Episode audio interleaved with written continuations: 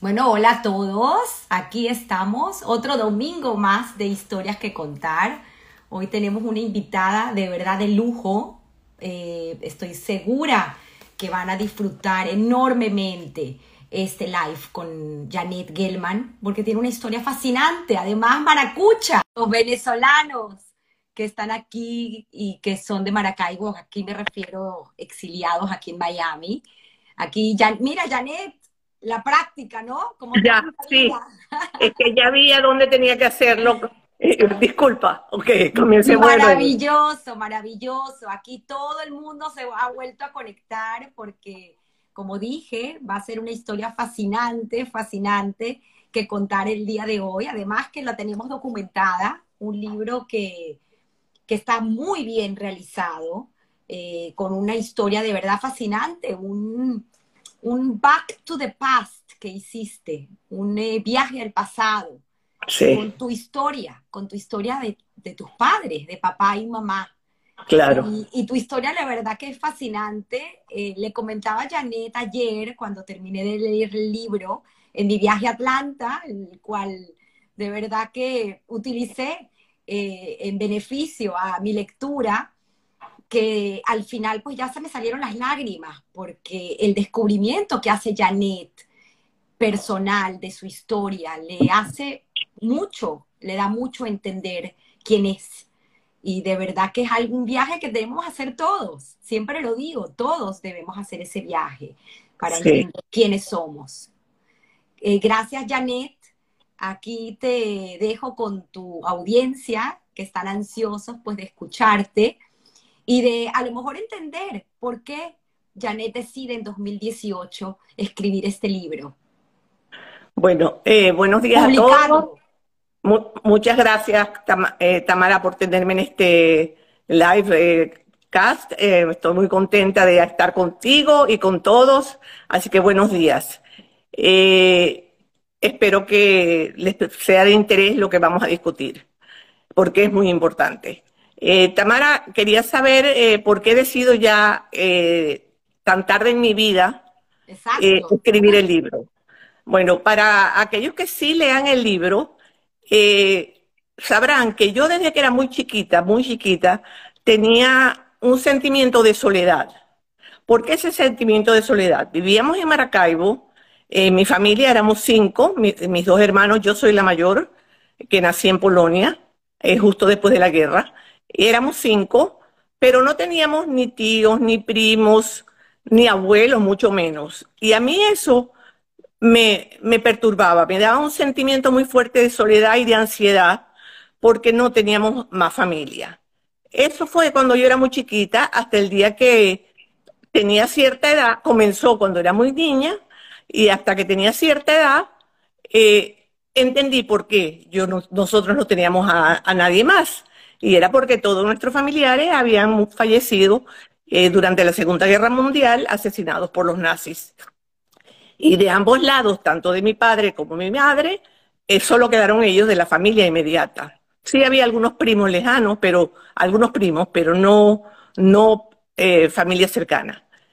ese sentimiento de soledad estuvo, estuvo muy arraigado en mí por muchos años. A medida que, fue que fui creciendo, se fue como, eh, fue disminuyendo en intensidad. Siempre estaba allí. Yo no podía leer algo sobre el holocausto sin ponerme a llorar. Si veía películas, también lloraba. Y no sabía por qué, no sabía qué pasaba. Porque era, bueno, sí, era por la soledad, pero me afectaba. Claro, a medida que fui creciendo, otras actividades, fui yendo al colegio, me fui a la universidad, eh, inclusive me casé, hicimos, viajamos mucho, hicimos posgrado. Este sentimiento de soledad se quedó un poco en el fondo de mí, de mi ser. Yo lo llamé una nube gris. Y es que era una nube gris y se quedó allí. Pero a medida que la vida me fue trayendo cosas buenas y fuimos disfrutando de muchas cosas, ese sentimiento se quedó en el fondo de mi ser allá escondido. Después, en el año 2000, sucedió algo muy importante. Mi mamá, mi papá ya no vivía para ese entonces, mi mamá decidió que iba a participar en un viaje que estaban organizando desde Israel algunos sobrevivientes de su ciudad. Cuando ella dijo eso, mis hermanos, mis dos hermanos, Leo y Rosa y yo, decidimos que la íbamos a acompañar. Y así lo hicimos. Fue un viaje maravilloso en el sentido informativo y muy importante en nuestras vidas. Eh, éramos 13 sobrevivientes con los familiares que cada, o los amigos que cada persona quiso llevar. A raíz de ese, de ese viaje, desde el primer día, cuando yo pisé Polonia, eh, es, desde ese primer día yo sentí como con fuerza otra vez ese sentimiento de soledad que había, que había nacido en mí cuando era muy pequeña. Lo volví a sentir. Y desde ese primer día, cuando yo estaba, me, yo llegué primero que el grupo y mi hermana también llegó primero. Estábamos las dos allí en, el centro de Varsovia y yo miraba a mi alrededor y yo no veía ningún símbolo judío, ninguna señal de judaísmo, ninguna persona judía. Y me entró como un sentimiento muy fuerte de ansiedad. Y, desde, y dije, yo tengo que, que averiguar qué fue lo que pasó con mi familia. ¿Por qué, ¿Por qué yo me siento tan sola? ¿Por qué este sentimiento y tengo que averiguar de dónde vengo, de dónde viene mi familia, de dónde vengo, para saber todo esto. En ese momento, eh, claro, hago la... Eh, después les voy a hacer una aclaratoria. Entonces hicimos el viaje. Después estuvimos como 10 días en Polonia, visitamos tres campos de exterminio y aparte de eso estuvimos en Varsovia, en Cracovia y sobre todo en Bludava. Lo más importante del viaje fue visitar Blodava, porque mis padres eran de Blodava. Esa era su ciudad, su shtetl, ubicado en, en, la frontera entre Bielorrusia, Ucrania y Polonia. En ese puntico donde se unen los tres países, allí está Blodava, sobre un río muy conocido, que es el río Bug, que inclusive sigue hasta Rumania, mencionado en otros libros. Entonces, hicimos ese viaje con mi mamá y cuando terminó el viaje, eh, ya cada uno volvió a su lugar y sucedió algo terrible. Durante todo el viaje, mi mamá, perdonen que vuelva atrás un minuto, durante todo el viaje, lo hicimos, hicimos el viaje en, autobús, por supuesto, nos, nos, trasladábamos en autobús. Y durante el viaje, eh, aunque no entendíamos a muchas personas, pero algunos nos traducían porque hablaban hebreo, eh, cada uno fue contando su historia. Eran eran sobrevivientes, todos sobrevivientes. De alguna manera o de otra habían sobrevivido a la guerra. Mamá conocía solamente a su mejor amiga, que también fue al viaje con su a Sara, su mejor amiga. Eh, a ella la conocía y la hija de Sara, Batia, también fue con nosotros. Y, y conoció, mira qué casualidad, a una señora que se llamaba Nina Rubalca, que desde el principio del viaje se le acercó y le comentó que ella la recordaba, que ellas habían sido vecinas, que los negocios de sus padres, de mi abuelo y de su padre, estaban en, la plaza central del mercado, uno junto a otro. Mamá no la recordaba. Y cuando comenzaron a hablar, nos dimos cuenta, mamá no la conocía porque mamá venía de una familia muy religiosa, asídica, y Sara, eh, perdón, y Nina venía de una familia no religiosa. Entonces, eh, seguramente no tuvieron contacto. Pero el resto de las personas no, la, no las conocíamos. Eh, durante ese viaje, mamá nos contó muchísimo, muchísimo de su historia. Nos contó de su historia y nos contó de la historia de papá. Y rememora, yo fui llevando un diario, fui anotando todo lo que me decía. Y yo era la que dormía con mamá. Mis hermanos dormían en otros cuatro y yo dormía con mamá. Pero todas las noches llegábamos tan agotados, sobre todo emocionalmente, que yo me decía, voy a preguntarle todo esto, ponía una anotación a mamá cuando lleguemos a Caracas. Y yo converso con más detalle de esto cuando lleguemos a Caracas. Y fui llevando las anotaciones. Pero ¿qué sucedió? Cuando terminó el viaje, mamá voló a Israel con mi hermano, mi hermano vive en Israel, y mamá estaba, había salido de Israel porque estaba, estaba pasando unas vacaciones allá en Israel con mi hermano y su familia. Vuelve a Israel un martes. El viernes mi hermano me llama y me dice que mamá está en el hospital. Yo estaba en Madrid, estaba todavía en Madrid, iba camino de Caracas. Y cuando me dijo eso, yo inmediatamente me movilicé y el sábado llegué a Israel.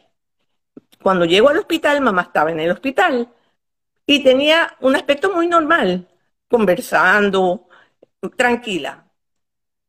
Bueno, el domingo la vamos a visitar y cuando salimos del hospital le repite el edema pulmonar que le dio.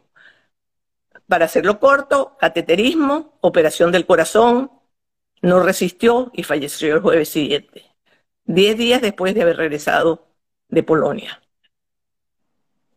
Yo quedé en un estado de shock, todos quedamos total.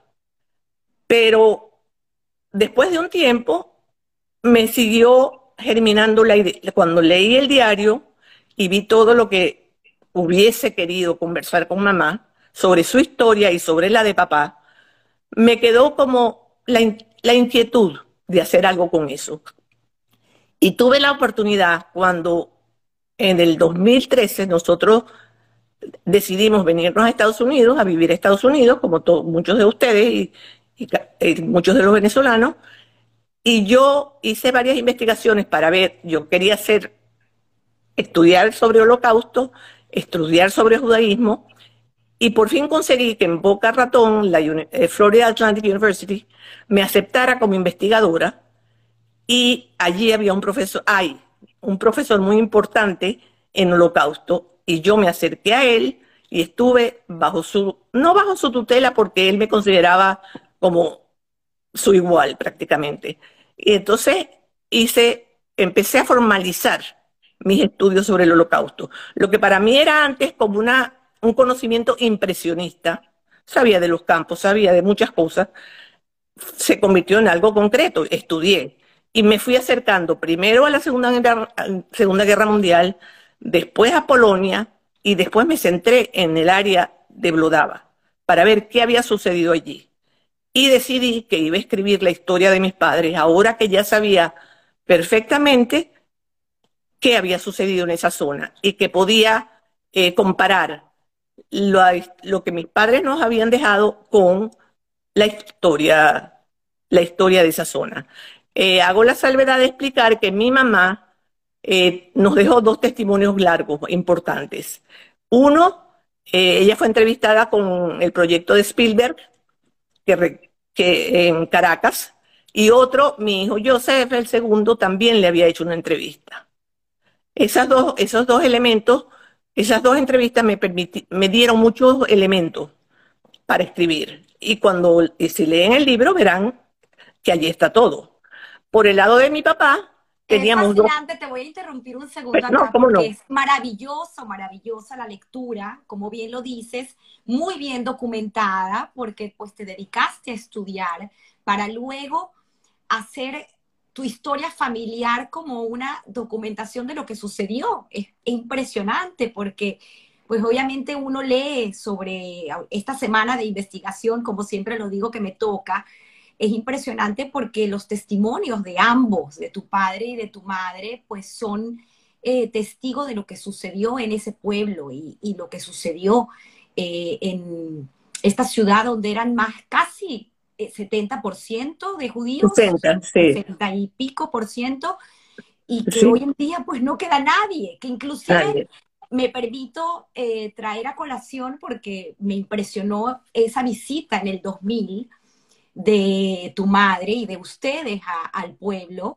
que una señora también se acercó y la reconoció que había quedado en el pueblo porque era sobreviviente, de, era hija de un judío casado con una cristiana. Ella era, perdona que te interrumpa, ella era cristiana y ella se había, era hija de una pareja eh, cristiana la mujer, hebreo el papá, y habían, eh, habían sobrevivido. Y cuando supo que había un grupo de sobrevivientes que vinieron a visitar Brodava, ella vino y se le acercó a mamá. Y a, mamá y al grupo. Habló con a mamá y con su amiga Nina Rubalca.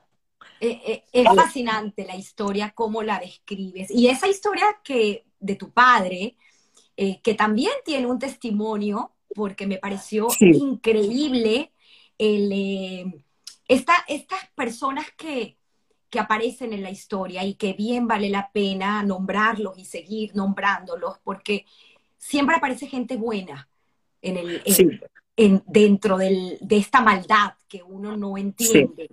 Y tu padre tiene una historia muy particular con esta persona y además eh, pasó a ser parte del testigo de su historia para que fuera luego nombrado como parte de hombre justo en, el eh, Yad Vashem.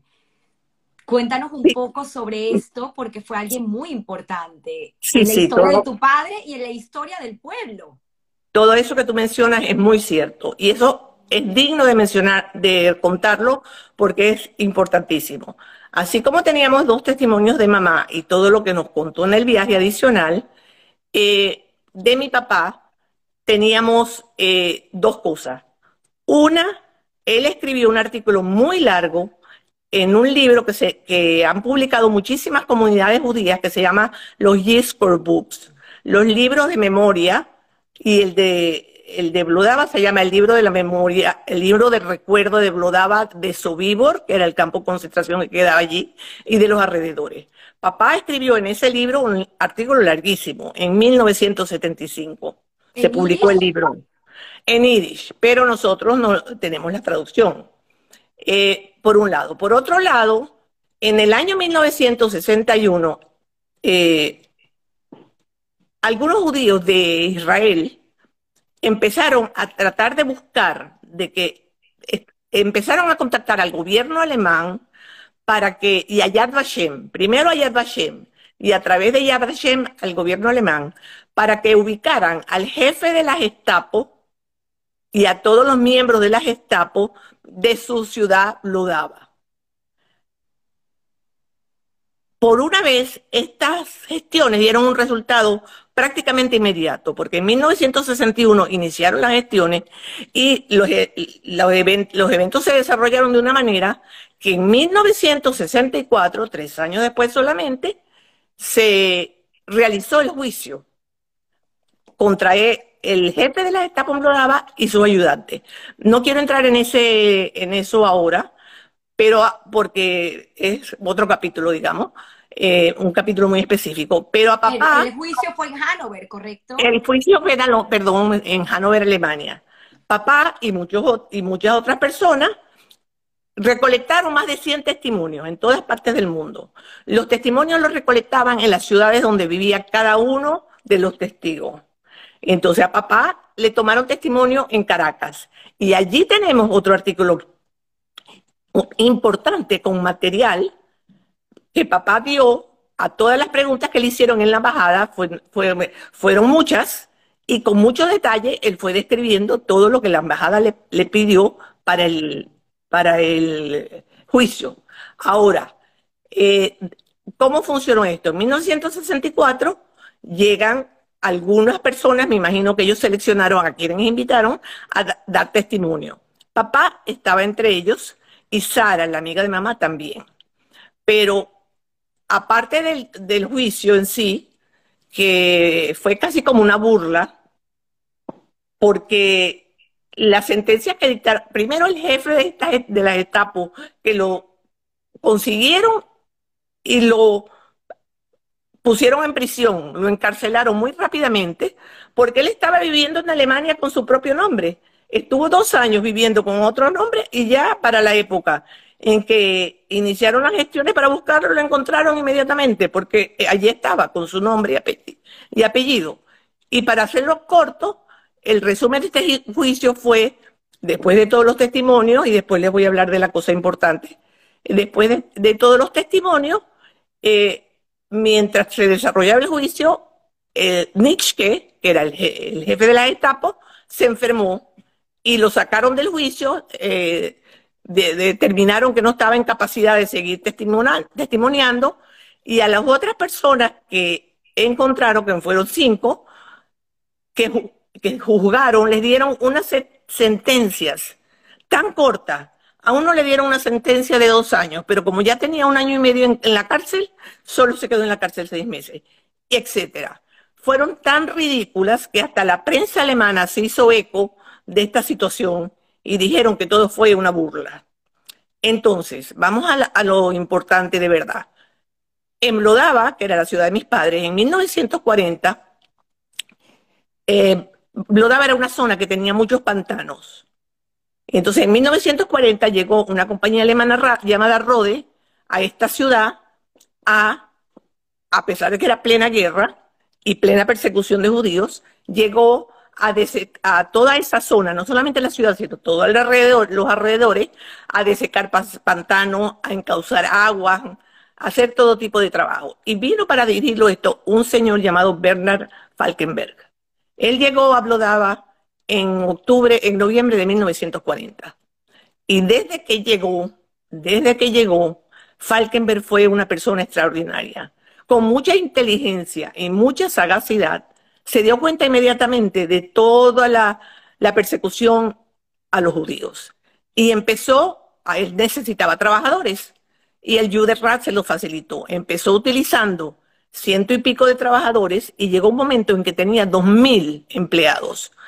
Falkenberg, de esta manera, porque él se dio cuenta de lo que estaba pasando y era una excelente persona, de esta manera ayudaba a estos 2.000 judíos, porque estos 2.000 judíos, primero que nada, tenían permiso de trabajo. Entonces, si los para, detenían en la calle, cualquiera de los miembros de la Gestapo o de la policía mostraban su permiso de trabajo y eso los ayudaba. Y las raciones de comida eran un poco mayores. Además, Falkenberg, que estaba de parte de los judíos, pero que se llevaba muy bien con los alemanes, él era alemán, eh, se llevaba muy bien con los alemanes, eh, cada vez que sabía que iba a haber una acción importante contra los judíos, los avisaba y trataba de ayudarlos. Papá se hizo muy amigo de Falkenberg, porque eh, hay que, esto tengo que retroceder. Podemos ir un poco más atrás para entender eso. Bueno, voy, más atrás. Papá, cuando papá eh, era mucho mayor que mamá, era otra generación. Papá nació, en 1904 nació en 1904. Entonces, él, eh, cuando en el año 1920, su perdón, nació en 1904, no voy a dar detalles de eso, pero su familia siempre estuvo en madera. Eran madereros desde antes, generaciones antes. Y su papá había comprado un aserradero del otro lado del río Buc y cuando y papá lo estaba ayudando. Pero además, no solamente su papá, sus tíos tenían en Varsovia también una cantidad de negocios relacionados con madera, fábrica de contrachapada, fabricación de sillas y de mesas, etc.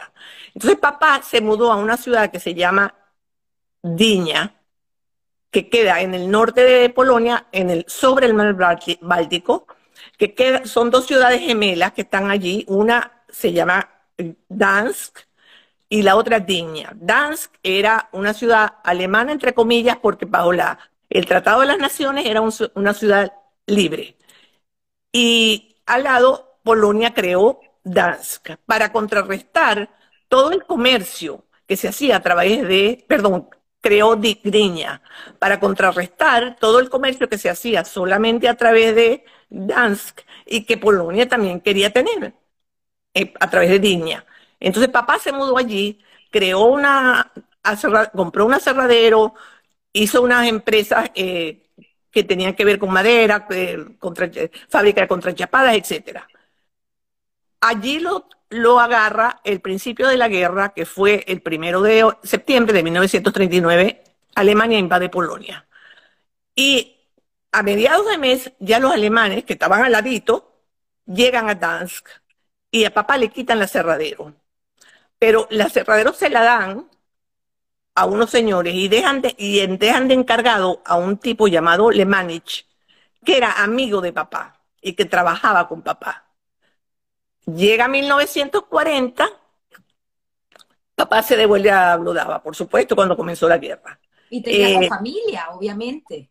Tenía toda su familia allí y bueno, hay que explicar lo que hizo todo ese tiempo, pero no importa, vamos a lo que estamos buscando. Eh, el objetivo de lo que estamos buscando. Le Manich llega a Blodava en 1940 porque en Blodava también había cerraderos. Entonces, él, que era un Volksche Deutsch, es decir, un, alemán que había vivido en Polonia, pero que ahora tenía todos los derechos alemanes, lo trajeron para que regentara ese cerradero. Ok, entonces este señor era muy amigo de Falkenberg. Y papá fue, como papá era experto en madera, eh, fue a trabajar en la cerradera ya en 1942. Y nos pensamos que fue a través de Lemanich que él, se hizo, que él se hizo muy amigo de Falkenberg. Tan amigo que Falkenberg fue el que le, le consiguió dos, eh, dos certificados de identidad, una carta de trabajo y una cédula falsas en 1942. ¿Con el nombre de? Con el nombre de Henrik Gaida.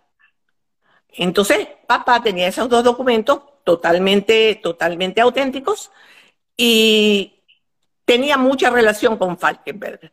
Ya, bueno, pasó el tiempo y todos los contactos que tuvieron, eh, la cosa es que Falkenberg no, Falkenberg no solamente le dio, le consiguió estos dos documentos, sino que en la última axia, que esto sí habría que explicarlo más tardecito, eh, lo albergó en su casa, lo escondió en su casa, hasta que papá se pudo escapar. Eh, estas axias, para que el público pues, que nos está escuchando entienda, son estas redadas, ¿no? Que se hicieron en, en el pueblo, que hubo estas redadas donde ya la última prácticamente aniquilaron a todo el mundo. Exactamente. Eh, en un pueblo como Blodava, y no se me va a olvidar volver a Falkenberg, en un pueblo como Blodava, eh, Blodava quedaba al lado de un, de un campo de concentración llamado Sobibor, que todos ustedes conocen, que queda como a 10 kilómetros de Blodava. Entonces, al lado, al lado. Nada. Eh, las uh, Blodava la convirtieron como un centro de, de, acopio de, recoger judíos. Los alemanes trataban de reunir a los judíos en algún lugar para poder, en un solo lugar, para poder posteriormente, eh, bien sea exterminarlos a todos juntos, o mandarlos a los campos de primero de concentración, o mandarlos a campos de exterminio, pero los querían fuera no podían estar recogiendo en cada pueblito que había muchos judíos, entonces los obligaron a ir a lugares, a ciertos lugares, y Blodava fue uno de estos lugares. Entonces, eh, por, un por un lado estaban los judíos de Blodava, por otro estaban los judíos de los alrededores, e inclusive por Blodava pasaron judíos de austríacos, que después llegaron a Sobibor, los mandaron a Sobibor, judíos de Holanda, que también llegaron a Sobibor, y creo que hasta uno que otro francés, no mucho. Eh, te interrumpo nuevamente porque una de las cosas que me impresionó en la lectura, como bien digo, muy detallada que realizas en este libro, es el hecho de que estos judíos austríacos, muchos ni sabían que eran judíos. Sí, eso, eso lo dice mi mamá. Mamá dice, cuando llegaron los austríacos, era impresionante. Venían con sus maletas, elegantemente vestidos, y muchos de ellos no sabían ni siquiera que eran judíos. Papá cuenta que, bueno, cuando llegaron, llegaron un, mil judíos, no, no lo dijo un poco Tamara, pero lo reitero, lo repito yo ahora. Blodava era un pueblo que tenía un shtetl. muchos lo consideran shtetl, aunque era un poquito no tan grande, pero no tan chiquito ni tan grande. Tenía nueve mil y pico de habitantes, el 65% judíos, o sea que había cinco mil seiscientos judíos a este pueblo de 10.000 habitantes empieza a llegar gente. Mm. Polaco, eh, perdón, polacos también al principio de la guerra, judíos de los pueblitos, judíos de ciudades más grandecitas y extranjeros para camino de Sobibor, porque Sobibor fue construido en 1942. Ya en mayo de 1942, Sobibor estaba funcionando. Entonces. Y para que la eh, gente entienda que ahí habían cámaras de gas. Sí, en Sobibor había cámaras de gas. Sobibor era un campo de mm, exterminio. Ahí murieron, eh, ahora se revisaron las cifras, alrededor de 200 mil personas gaseadas. En Y entre ellos, muchos niños. Entre ellos, muchos niños, muchos niños. Entonces, eh, esta gente que llegaba ahí, el pueblo estaba saturado, la gente en la calle. Cuando, cuando llegaron los austríacos, algunos los albergaron en sus casas, pero claro, de mil personas a un pueblo, además, a, los judíos los habían, concentrado todos en una zona, no en un gueto, hasta, hasta después no lo llamaron gueto, sino era lo que llamaban, entre comillas, una zona judía. Los sobrevivientes se refieren a esta parte como una zona judía. En la casa de mi mamá quedó dentro de esa zona judía, la de mi papá también. Entonces, allí ellos recibían gente, lo que podían, claro. Entonces, de los mil austríacos que llegaron, eh, no los pudieron recibir a todos. Algunos los alojaron y a otros los tuvieron que quedarse en la calle. los testimonios de lo, cómo estaba la gente, no había comida, se enfermaban de tifus, estaban tirados en la... Eh, deplorable, una situación deplorable. Eso lo cuenta mamá. Vamos a ir atrás y adelante, pero no quiero que se me olvide preguntarte, porque también es algo que tu mamá describe de una manera muy particular, el hecho de que ella tendría 15 años más o menos cuando estalla la guerra y da clases, le da clases a... Sí, sí. mamá cuando estalla la guerra tiene 15 años. Por supuesto, ella está en su familia, en su casa con su papá, sus hermanos, tenía, eh, ellos eran cinco y uno falleció de tuberculosis, y su papá, del primer matrimonio, del matrimonio de su, mamá, mi abuela materna, falleció cuando mamá tenía uno o dos años, muy jovencita. Mi, papá, mi abuelo, por supuesto, con niños chiquitos, se volvió a casar y tuvo dos niños más, que vivían todos juntos. Entonces, cuando empezó la guerra, mamá, el primer año, eh, le daba clases a un niñito de una familia pudiente, judía, que venía a su casa y ella le daba clases de polaco. Porque mamá había ido al colegio polaco, aunque ella hablaba irish perfectamente, las mujeres en, en iban en el día, en la mañana, al colegio público y en la tarde iban a un colegio judío. Entonces mamá, el primer año le dio clase a ese niñito. El segundo año ya tuvo más niñitos que les estaba dando clases. Y ya después de eso, afortunadamente, eh, se consiguió un trabajo, bueno, logró, se consiguió no, logró que la mandaran a trabajar con un tercer alemán que había en que se llamaba Antonievich, que se ocupaba de los bosques.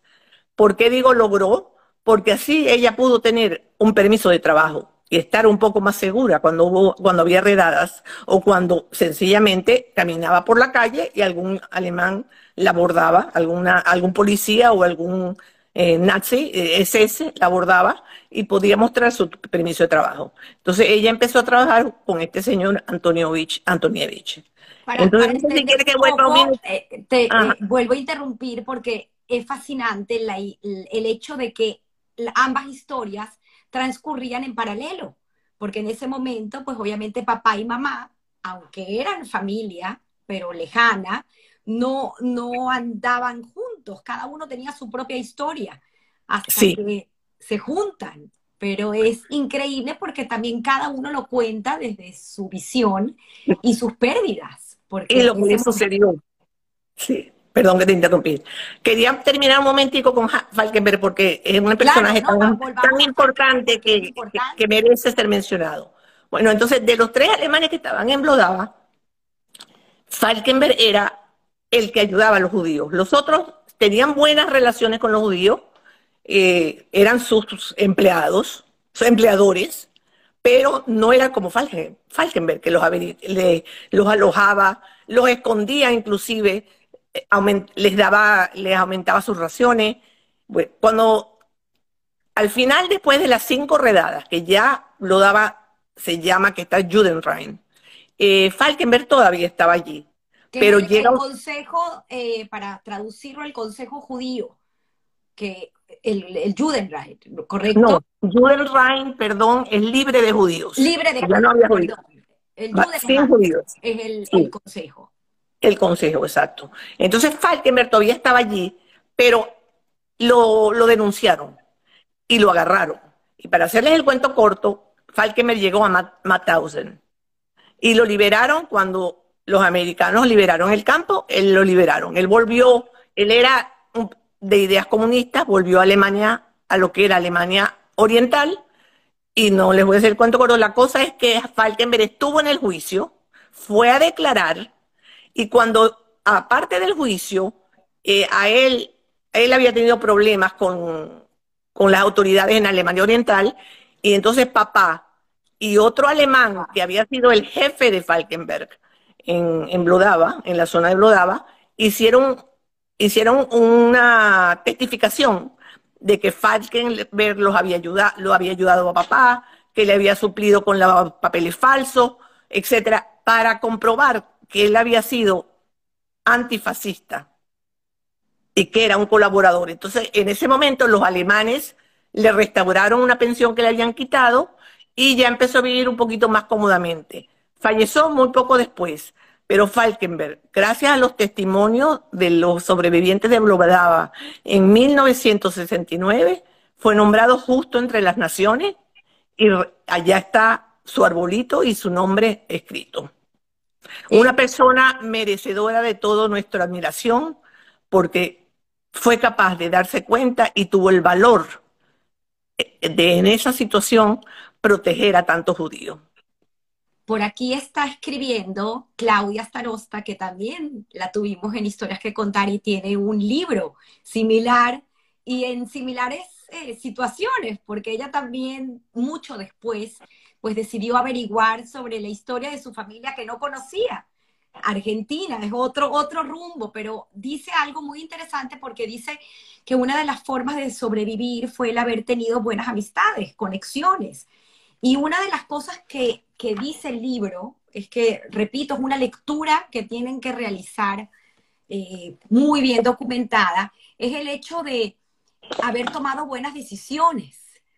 Y tu mamá lo dice eh, en repetidas oportunidades porque dice que por ella, pues en su momento, su padre fue el que tomaba decisiones por ella, su hermana, que lastimosamente falleció Esther, una ya de sus hermanas, porque todos fallecieron, tomó decisiones por ella, y luego tu padre sí. fue quien pasó a tomar decisiones por ella, decisiones acertadas, porque hay que entender el contexto, como tú bien lo dices, y, y esas decisiones que, que también me llama mucho la atención porque cuando conversé con Janet, eh, eh, su historia personal y su historia de estudios desde muy joven, eh, una de las preguntas que le hice es, ¿de dónde tus padres, sobrevivientes de la guerra, hicieron de esa familia una familia con, con, estos hijos que todos son brillantes y aparte los nietos, todos son una familia muy estudiosa de dónde esas ganas de estudiar. Y una de las cosas que pude absorber del libro es esas, esas ganas de tu padre de, a pesar de la situación en la que se encontraba, era una persona muy leída, muy culta, al igual que tu madre.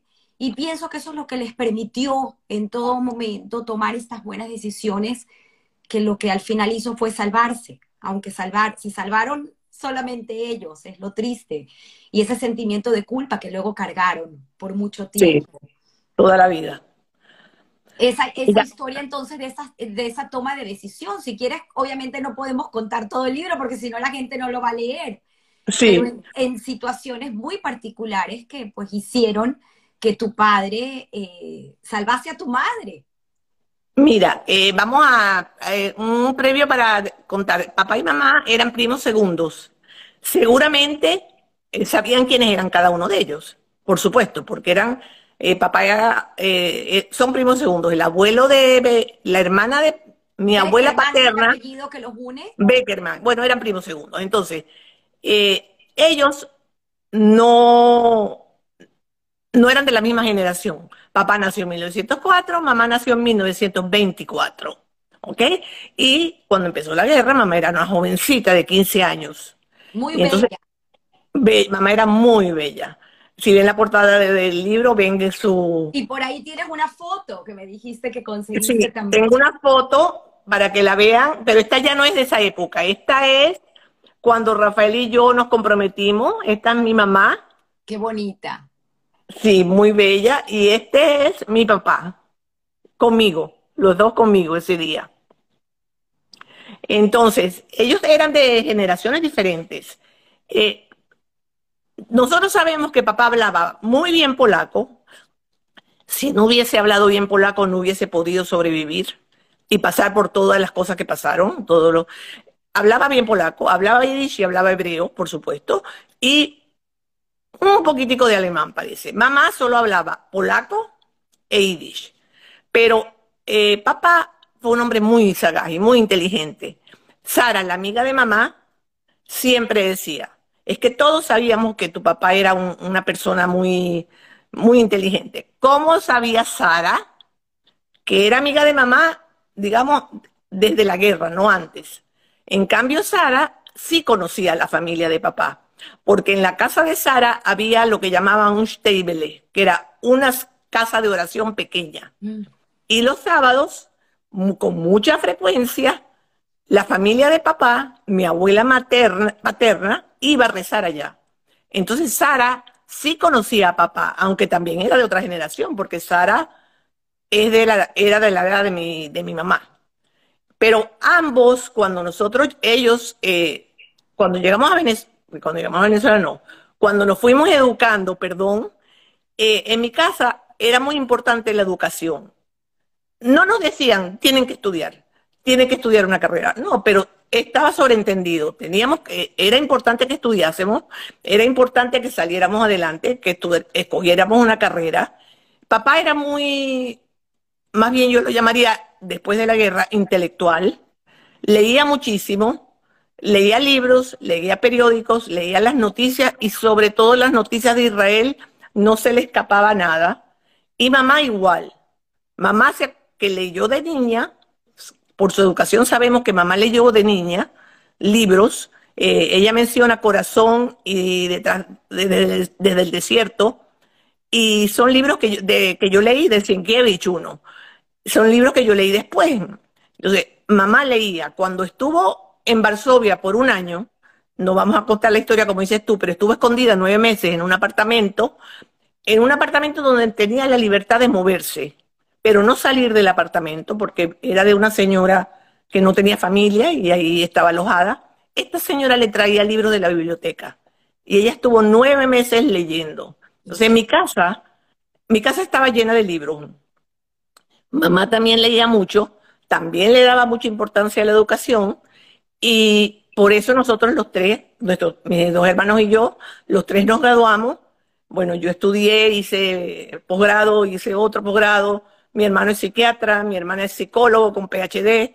Eh, era una cosa natural de que teníamos que estudiar. No nos obligaban, no, no insistían en ello, pero se sabía que eso era importante para el futuro de cada uno de nosotros. Y era un deber. Y además puedo, puedo inferir después de la lectura que fue lo que ayudó a tus padres a sobrevivir.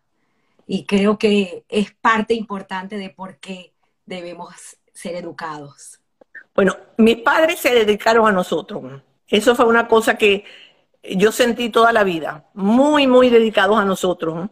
Eh, y fíjate, en lo que mis padres tuvieron un una, una posición económica un, poco más uh, holgada, bueno, no dijimos que nos mudamos a Maracaibo.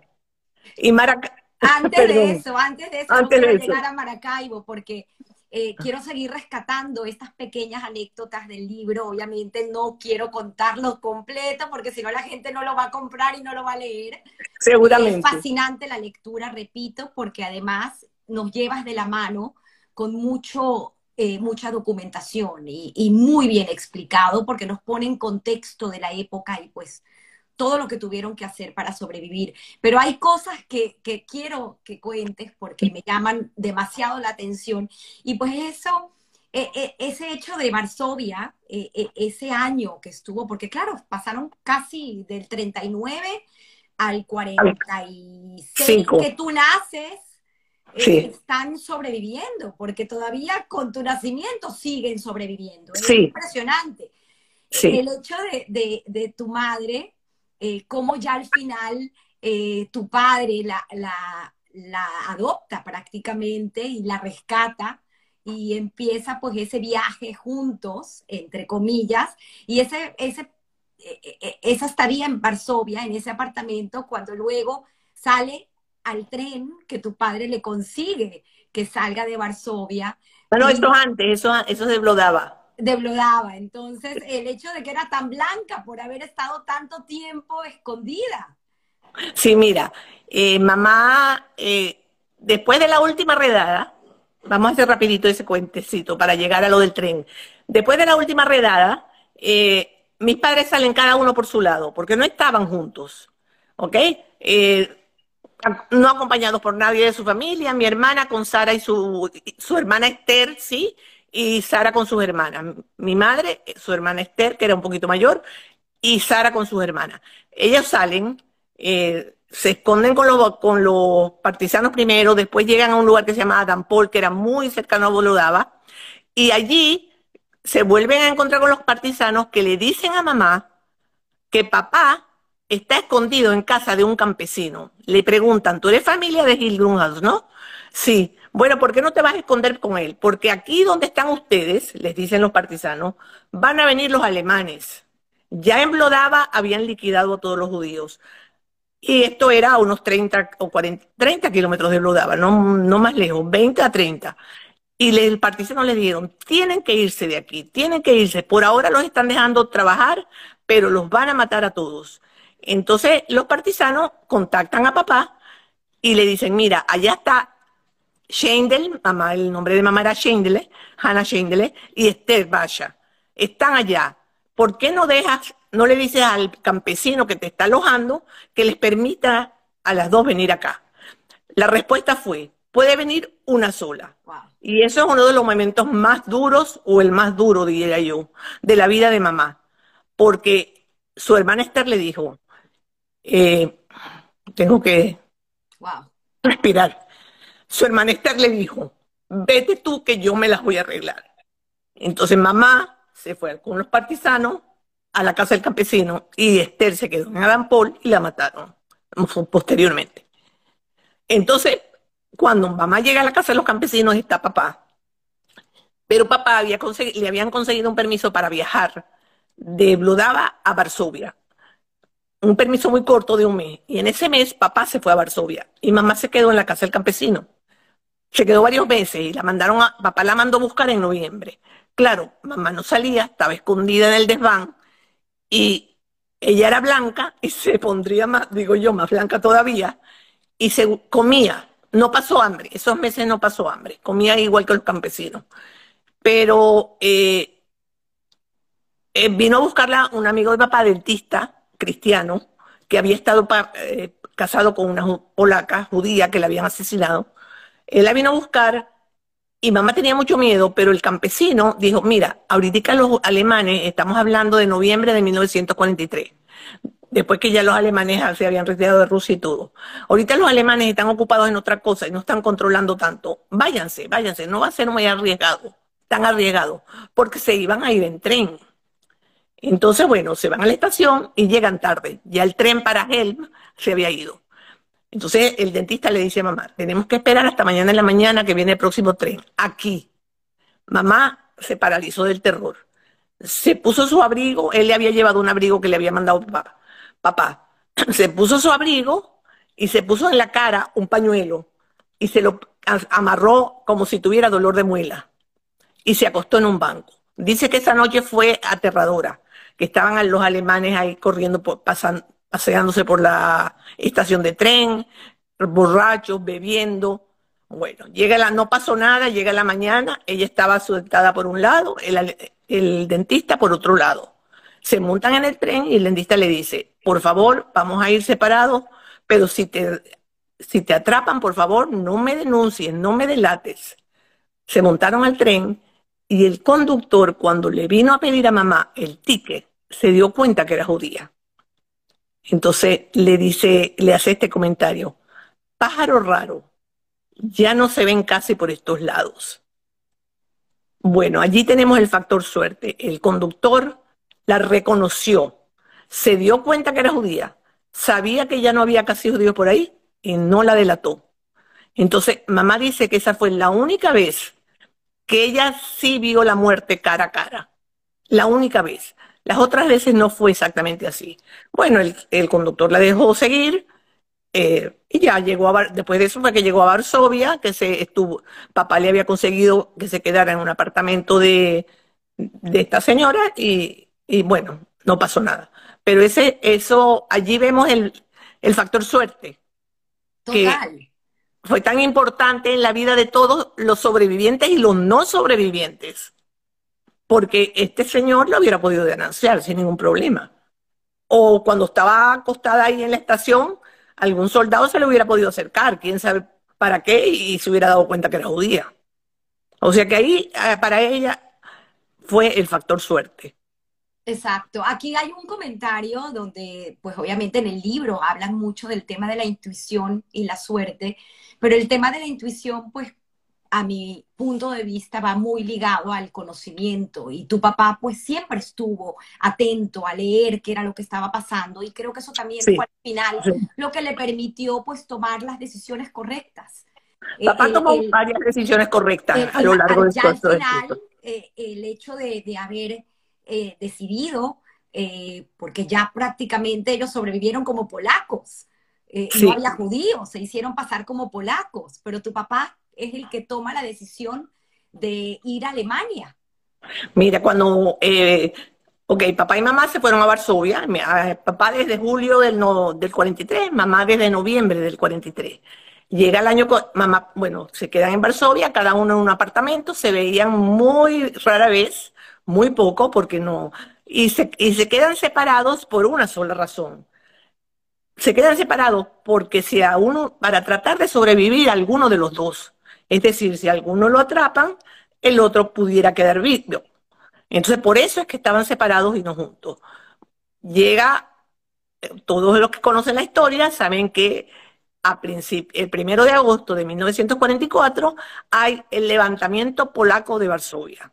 Los polacos deciden que van a hacer, tomar una acción, han estado preparando levantamiento polaco. No voy a, el cuento es corto, están todos los libros de historia, y para finales de septiembre, principios de octubre, los polacos no lograron hacer nada y los alemanes retoman la ciudad y evacúan la ciudad. Mandan a todos los polacos a salir de Varsovia.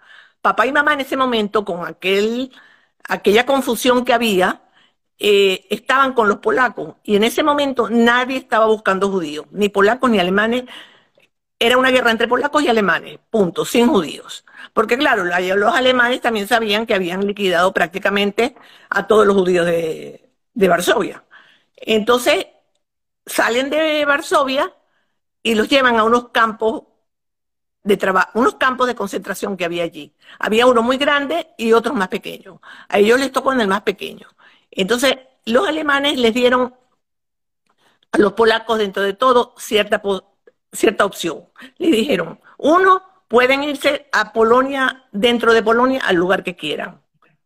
Otro, necesitamos trabajadores en Alemania, pueden ir a trabajar a Alemania. Y la tercera era que los iban a mandar a campos de concentración. Entonces papá le dice a mamá, mira, aquí la, la única solución que sirve para nosotros es que nos vayamos a Alemania, porque en Polonia, campo de concentración, nos matan. Dentro de Polonia, los polacos reconocen a los judíos muchísimo. Entonces, no vamos a ir, vámonos a Alemania. Se presentaron como voluntarios que ellos querían ir a Alemania y llegan y efectivamente fueron. No voy a dar los detalles del viaje, no, no importa. Llegaron a un lugar en la Alta Silesia que se llama Bauerwitz y después a Leopschutz. Y allí mamá estaba trabajando, mamá consiguió trabajo. Después de una gran dificultad, porque nadie la quería emplear porque era muy delgadita y muy, se veía débil y pálida. Eh, consiguió trabajo con unos campesinos. Y papá sí, inmediatamente consiguió trabajo. Primero él trabajó en una fábrica de harina. Como no le gustó, se pudo pasar a una fábrica textil. En, este lugar, Leopschutz, eh, se ha hablado mucho de, eh, trabajo esclavo, slave labor que también los alemanes hicieron hacer a, los polacos, sobre todo. Pero los trabajos de papá y mamá en este lugar fueron muy fáciles con, su, con sus detalles. ¿Qué quiere decir fáciles? Ellos estaban en libertad de moverse dentro de ese lugar. En los, en los documentos que tienen decía, eh, trabaja para fulano de tal en, y no puede moverse de esta zona. Entonces ellos estaban bien. Papá, parece que eh, en ese momento los alemanes habían reclutado a todos los hombres jóvenes que se habían ido al ejército. Entonces papá, en esa fábrica que estaba de textil, venían, él sabía, eh, no sé cómo sabía arreglar eh, cosas, artefactos, entonces las mujeres le traían las cosas que se les habían echado a perder, le pagaban con comida y mamá estaban con unos campesinos. Los campesinos tenían una hija y un empleado, un empleado. Y mamá tiene un, cuento muy cómico. La, eh, campesina eran mayores, eran personas de, casi 70 años. Y la campesina le dice un día a mamá, bueno, trabajaba fuerte, eso dice que era trabajo fuerte, pero comía bien y se sentía, por primera vez, se sentía en libertad porque a veces inclusive iba al pueblo a hacerle eh, a comprarle cosas a la campesina. Entonces la, campesina le dijo que tenía que ordeñar una las vacas y mamá dice ordeñar, yo no sé hacer eso, ¿cómo hago eso? Entonces este la campesina dijo, bueno, si no haces tú eso, vamos a ponerte a a otra cosa. Y mamá se dijo, no, no, no, no, yo tengo que aprender. Y aprendió y aprendió a ordeñar las vacas para no recoger el sucio, una labor más, más difícil. Y ellos, y en ese pueblo estuvieron hasta marzo de 1945, cuando ya los rusos llegaron a esa zona y liberaron a todo el mundo. ¿Y se casan? Sí, inmediatamente después de eso, eh, bueno, papá decide esperar a los rusos. Cuando ya sabía la gente que los rusos se acercaban, eh, los alemanes mandaron a, evacuar el pueblo. Pero papá y mamá, no, papá le dijo a mamá, no, nosotros no vamos a irnos con los alemanes. Otro, otra, otra decisión importante. Otra decisión importante. Nos vamos a quedar aquí hasta que lleguen los rusos, porque cuando lleguen los rusos nos podemos, podemos empezar a devolvernos a nuestro, a Polonia, porque claro, los rusos venían del este y Polonia estaba al este de ese lugar donde ellos estaban. Entonces él dijo, bueno, ahora con ello, con eso podemos devolvernos. Y así hicieron. Se quedaron, se quedaron allí hasta que llegaron los rusos, no muchos días. Y bueno, ahí hay unas cuantas anécdotas que, por las cuales pasaron. Pero cuando ya comenzaron a regresar, fueron andando hasta la frontera de Polonia. Y cuando ya llegaron a Polonia, en ese, el gobierno polaco le estaba dando a todas las personas eh, unos eh, boletos para poder viajar gratis por todo, todo el país. Entonces ellos empezaron a, tratar de llegar a Blodava, pararon en Lodge, en Lodge no encontraron a nadie conocido y allí fue que decidieron casarse el 31 de marzo y con unos testigos, consiguieron unos judíos y, con unos testigos hicieron un matrimonio y así como se lo permite la ley. La ley, de ahí siguieron a Lublin y finalmente llegaron a Blodava. Bueno, en Blodava, eh, bueno, no sé, Tamara. E, esa parte de Blodava lo que me llama la atención es, eh, y te lo pregunté, y está en el libro escrito, cómo llegan, pues obviamente, a un pueblo donde ya no quedaban judíos, donde las casas habían sido prácticamente tomadas, ellos pudieron de alguna forma recuperar algunas de las propiedades y luego venderlo por algo muy ínfimo, pero me llamó mucho la atención que sí entraron a la casa, Mira, eh, la persona que estaba, la casa de mamá, mamá ni habla de ella, la, no hablo de ella. La casa de mamá era una casa alquilada, y había dicho, y, no trataron de llegar allí. Creo, por lo menos no me lo dije, no lo dijeron, o por, o por lo menos no lo supe yo. Pero papá sí, papá y mamá sí fueron a la casa de papá. Y la persona que estaba en la casa de papá era un conocido y se portó bien los dejó entrar y no solamente los dejó entrar, sino que se quedaron varios días con él. Y después decidieron irse porque, claro, no iban a instalarse allí. Y papá lo único que cogió de la casa fueron fotos. Y esas son las únicas fotos que nosotros tenemos de mis antepasados, las fotos que papá tomó en esa ocasión, porque mamá, de, la de mamá no tenemos ni una foto. De papá sí tenemos fotos de sus padres, de sus hermanos, y de inclusive de un sobrino, porque él en ese momento fue que las cogió. Entonces, Es increíble todas estas historias.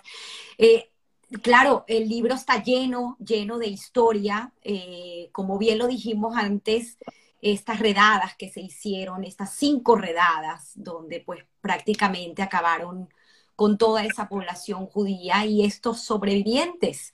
Eh, muchos salieron a los bosques y estas historias de, de sobrevivencia fueron impresionantes. ¿Cómo llegan a Venezuela? Es una historia también fascinante. ¿Y cómo nace Janet en este pueblo donde finalmente se instalan y esa búsqueda de tu padre, porque quiero ligarlo con el sionismo y irme también un poco para atrás, porque es impresionante que 1927, por ahí, tu papá llegó a ser aliado. 24, 24. 1924. 1924, es impresionante las historias, cómo se van juntando, pero otra de las cosas que me llamó también muchísimo la atención es el hecho de, las personas correctas que fueron.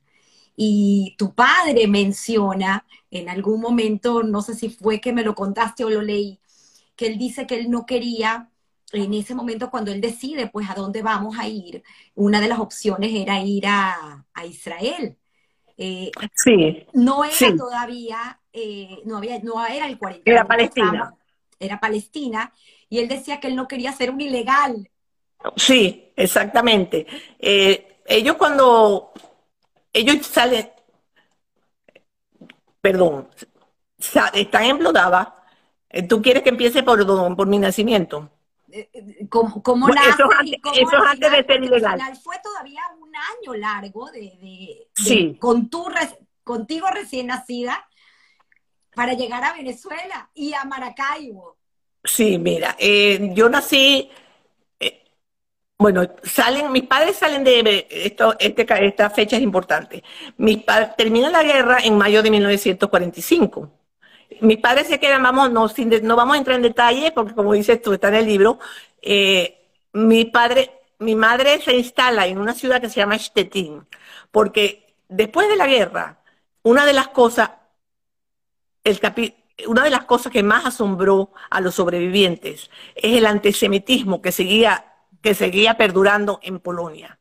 Antisemitismo, por un lado, me imagino yo, a papá y a mamá no les sucedió eso, pero me imagino yo que, por un lado, todos aquellos polacos que se habían instalado en, propiedades de judíos, no querían que los judíos regresaran y les quitaran las cosas. Eso, claro.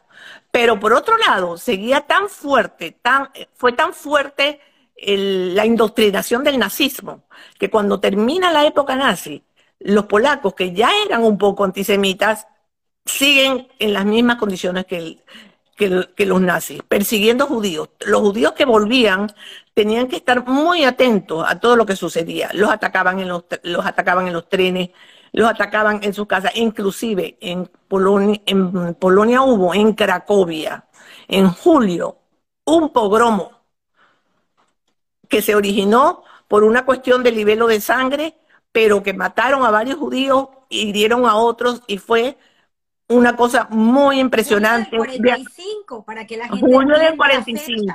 Sí. Claro, y entonces eh, todos los sobrevivientes, si ya tenían temor y sentían el antisemitismo, aquí lo sintieron con mayor fuerza.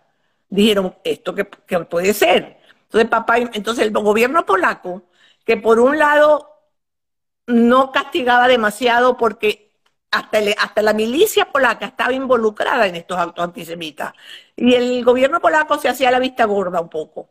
Pero viendo lo que estaba sucediendo, le ofreció a los judíos en una ciudad que se llama Stettin, les ofreció que se fueran a instalar allá. ¿Por qué allá? Porque allí ya ellos habían expulsado a todos los alemanes que, que estaban en Stettin y había muy pocos polacos, no habían empezado a entrar polacos. Como había sido una, una ciudad solamente alemana, no hubo polacos durante la guerra, los polacos que ahí vivían inicialmente no estaban. Entonces había muy pocos polacos y muchos alemanes y los rusos. Entonces, eh, perdón, no había alemanes porque ya habían salido, pero rusos sí. Entonces les ofrecieron instalarse allí. Les dieron apartamentos, le ofrecieron que abrieran negocios y la amiga de mamá Sara con su marido y un grupo de personas se fueron para Stettin. Y mamá decidió que ella quería ir con ellos y se fueron papá y mamá también. Papá iba y venía. Bueno, ella hizo una promesa con Sara importante. Sí, si bueno, ambas cuando- sobrevivían la guerra, iban a ser Exacto, hermanas, cuando- cumplieron. haciendo un paréntesis, eh, mamá cuando antes de irse a la casa del campesino, que les conté ya, eh, ella se separó de su hermana Esther y de Sara y sus hermanas. Pero a Sara, claro, Esther era su hermana, no tenía que hacerle este tipo de promesas, pero a Sara, Sara y ella se dijeron, si sobrevivimos la guerra, vamos a ser como hermanas. Wow. Y las dos sobrevivieron. Sara, no- la única entre sus hermanas y su mamá, y, y mi mamá solo, porque Esther falleció, mamá sola. Y fueron como hermanas a lo largo de sus vidas. Hasta Sara- el día Sara de hoy, vive, a Sara aún vive 98 años. Hasta el día de hoy, wow. yo hablo con ella por teléfono, con un inglés chapuceado el de ella, pero me llaman, hablo con su- hacemos un WhatsApp con su hijo y, y conversamos y todavía, todavía vive. wow. En- entonces, bueno, estaba toda esta gente en Stettin, ya mamá estaba embarazada y yo nací en enero. Cuando yo, ya papá había visto la situación, ya por supuesto los comunistas estaban en Polonia y papá le dijo, mamá, aquí no tenemos a nadie, no tenemos familia, no tenemos propiedades porque o nos las quitaron o las vendimos, nos tenemos que ir. Entonces, eh, tuvieron tres opciones. Una opción fue venir a Estados Unidos porque papá tenía un buen amigo en Estados Unidos. Y esta opción, eh, ah, miren, ahí estoy, ya le- lo que les voy a contar está allí. Y, no, eso fue, sí, fue después de salir. Una opción fue Estados Unidos y papá no quería. La otra opción fue Palestina. Pero papá, por un lado estaba la, mamá le tenía miedo a la situación de la guerra, pongamos, y papá dijo que si iban a Palestina tenían que ser ilegales y que él ya no quería ser ilegal. Y la tercera opción, una muy buena opción, se presentó con Leon Schneiderman. Resulta que Leon Schneiderman era del mismo pueblo de papá, de Blodava, y había emigrado a Venezuela en los años 30. Y Leon Schneiderman era, tenía cierta relación con papá. Y después de la guerra, yo creo que todos sabemos que las instituciones judías publicaban registros de sobrevivientes. Y Leon Schneiderman debió haber visto en algún registro que papá y mamá habían sobrevivido. Entonces, muy gentilmente contactó a papá y le dijo, vente a Venezuela, aquí la situación es buena, aquí se vive bien. Y papá, que hace un comentario muy cómico diciendo, Venezuela, yo nunca había oído hablar de Venezuela, ¿dónde queda eso? Y lo único que logró que le dijeran es que Caracas tenía un clima maravilloso, que era una eterna primavera. Entonces decidieron venirse a Venezuela. Esto fue muy rápido. Salimos, lograron salir escapándose de, de Stettin, cruzaron la frontera en marzo. Estuvieron en un campo de desplazados eh, en Berlín, estuvieron hasta finales, de- eh, finales de mayo. ¿Con qué documento? Eso también no lo mencionamos y vale la pena mencionarlo porque al final tu, no, tu mamá adopta el nombre de Alexandra. Mira, yo les conté que en 1942 a papá Falkenberg le había dado dos, dos documentos con Henry Caida y a mamá le habían dado eh, un, un certificado de nacimiento de la, de la iglesia ortodoxa. Y en ese certificado de nacimiento ella se llamaba Alexandra Chikiewicz. Eh, ¿Por qué en 42? ¿Por qué hasta el 42 no tienen documento falso? Porque hasta el 42 no, comen- no comenzaron las redadas. Ambos, es muy curioso que ambos consiguieron estos documentos justo después de las dos primeras redadas de Blodava, que fueron en mayo y en, y en agosto. Justo después de eso ellos consiguen estos documentos. ¿Por qué? Porque mientras ellos vivían en Blodava, to- papá era conocido. Los alemanes lo conocían, los polacos lo conocían, porque papá ayudaba un poquito al Judenrat. Él iba a Varsovia, volvía, en fin. Y mamá también era conocida porque estaba allí, vivía allí, la si era necesario ubicarla, la ubicaban. Entonces ya ellos, para protegerse y pensando en que, me imagino yo, pensando que iban a tener que, salir de Blodava o esconderse, eh, eh, tenían documentos falsos. Entonces, cuando ya termina la guerra, ellos vuelven a Blodava y en Blodava les dan certificaciones donde aparecen con sus, con sus nombres y apellidos. Y ya ahora, eh, con esos documentos pueden viajar y con eso llegan, cuando llegan al campo de desplazado, que ustedes saben que en esos campos llegaba gente de todas partes, de todos los países de Europa, todos los sobrevivientes, perdón, no de todos los países, sobrevivientes de los países de Europa, pero venían de Polonia y de Alemania, de esa zona.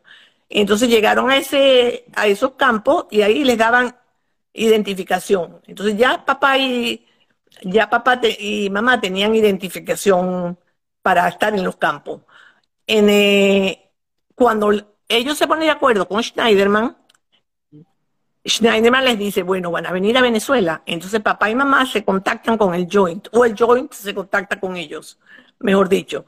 Y el joint nos, saca de Berlín, vamos a Frankfurt, las fotos que les enseñó Tamara son de, de Frankfurt y de Berlín, nos sacan de Frankfurt para encaminarnos a, París, porque desde París es que vamos a salir. Y llegamos a París en agosto. Allí en París ya nos dieron documentos perfectos para todos nosotros, permiso de lo que llaman la carte de séjour, permiso de estadía, eh, todos esos documentos los, los, tengo y ya estamos ahí. Y, y, el joint cubría todas nuestras necesidades. Estando en París, teníamos un apartamento, nos ubicaron en el, todavía me acuerdo, 11 Rue de la Roquette, que lo fui a buscar en uno de mis viajes a París y mi desilusión fue que tumbaron el, edificio y hicieron uno nuevo súper moderno. Así que ahí no fue que estuve yo. Y, entonces, ya vemos cómo tu historia personal va muy ligada a ese, a, París. Porque a esa estadía en París, increíble. Sí. Y tu nombre, Janet, tu nombre, porque no bueno, sé, era Janet escrito distinto era ya escrito distinto. Ya cuando llegamos a París, me lo pusieron como, como en francés. Con doble N y doble T. J-E-A, doble N-E, doble T-E. Sí, eso fue en París, que me pusieron eh, Janet. Me cambiaron al, Janet que tengo actualmente. Entonces ya en, estamos en París, ya estamos preparando viaje. Bueno, nosotros no, el joint. y, a mediados de noviembre salimos de, de Le Havre y llegamos a La Guaira el 26 de noviembre de 1946. O sea que eso fue todo muy rápido. Eh, hubo gente que estaban en los, que permanecieron en los campos de desplazados mucho tiempo. Pero papá, para nosotros fue una muy fácil y muchísimo más fácil, y fue gracias a Leo Schneiderman. Ellos nos recibieron en Caracas muy gentilmente, nos quedamos un poquito en su casa unas dos semanas después nos alquilaron un apartamento, seguro que fueron ellos, porque papá siempre dice que llegó a, Venezuela con una cámara laica y yo, y conmigo. O sea que dinero no tenía. Inclusive, él cuenta que el señor Schneiderman les había mandado unos boletos eh, de, de primera clase para el barco y que como no tenían ni un centavo, papá los cambió por boletos más económicos para que le quedara algún dinerito. Y viajamos. Lo, lo, que también leí y me sorprendió, eh, vale la pena acotar, el tema de que eh, para ese momento eh, la cuota de judíos para Venezuela estaba limitada. Sí. Y ustedes entraron como cristianos. Nosotros entramos como cristianos, porque si no, no se podía, pero me imagino que como todo en Venezuela se podía arreglar y bueno, y entramos sin problema. Estuvimos ahí, como te dije, un poquito en Caracas, pero inmediatamente, en el mes de diciembre, llegó a Caracas un señor, el señor, eh, no sé si nombrarlo, un señor de Maracaibo, Lázaro Levino, que una gran persona que tenía una mueblería muy grande y que tenía un aserradero que no le funcionaba bien. Increíble. A papá, claro, al llegar, la gente de la comunidad de Caracas recibía a todo el mundo con mucho cariño, me imagino que se ayudaban, se visitaban, se conocían, se contaban las historias, y hubo alguien que le dijo a Lázaro Levine que acababa de llegar un señor de Polonia que sabía de todo sobre madera. Lázaro se, se reunió con papá, conversaron, e inmediatamente le dijo, vente a hacer una prueba para Caigo. Mamá y yo nos quedamos en Caracas y papá se fue a hacer una prueba. La prueba fue exitosa y ya el, papá firmó contrato con el señor Levine y ya en marzo llegamos mamá y yo. Y allí estuvimos hasta 1996. Una historia increíble porque obviamente hablábamos del clima y el clima fue algo que sí llegó a afectar a tu madre. Mamá creía que moría. Mamá creía que moría en ese calor. Imagínense, de Polonia con aquellos inviernos gélidos. el aire acondicionado. A Maracaibo hasta que llegó en la década de los 50, nada al principio, yo creo que fue como a mediadito. El aire acondicionado y eso ya, el calor dejó de ser un factor tan importante.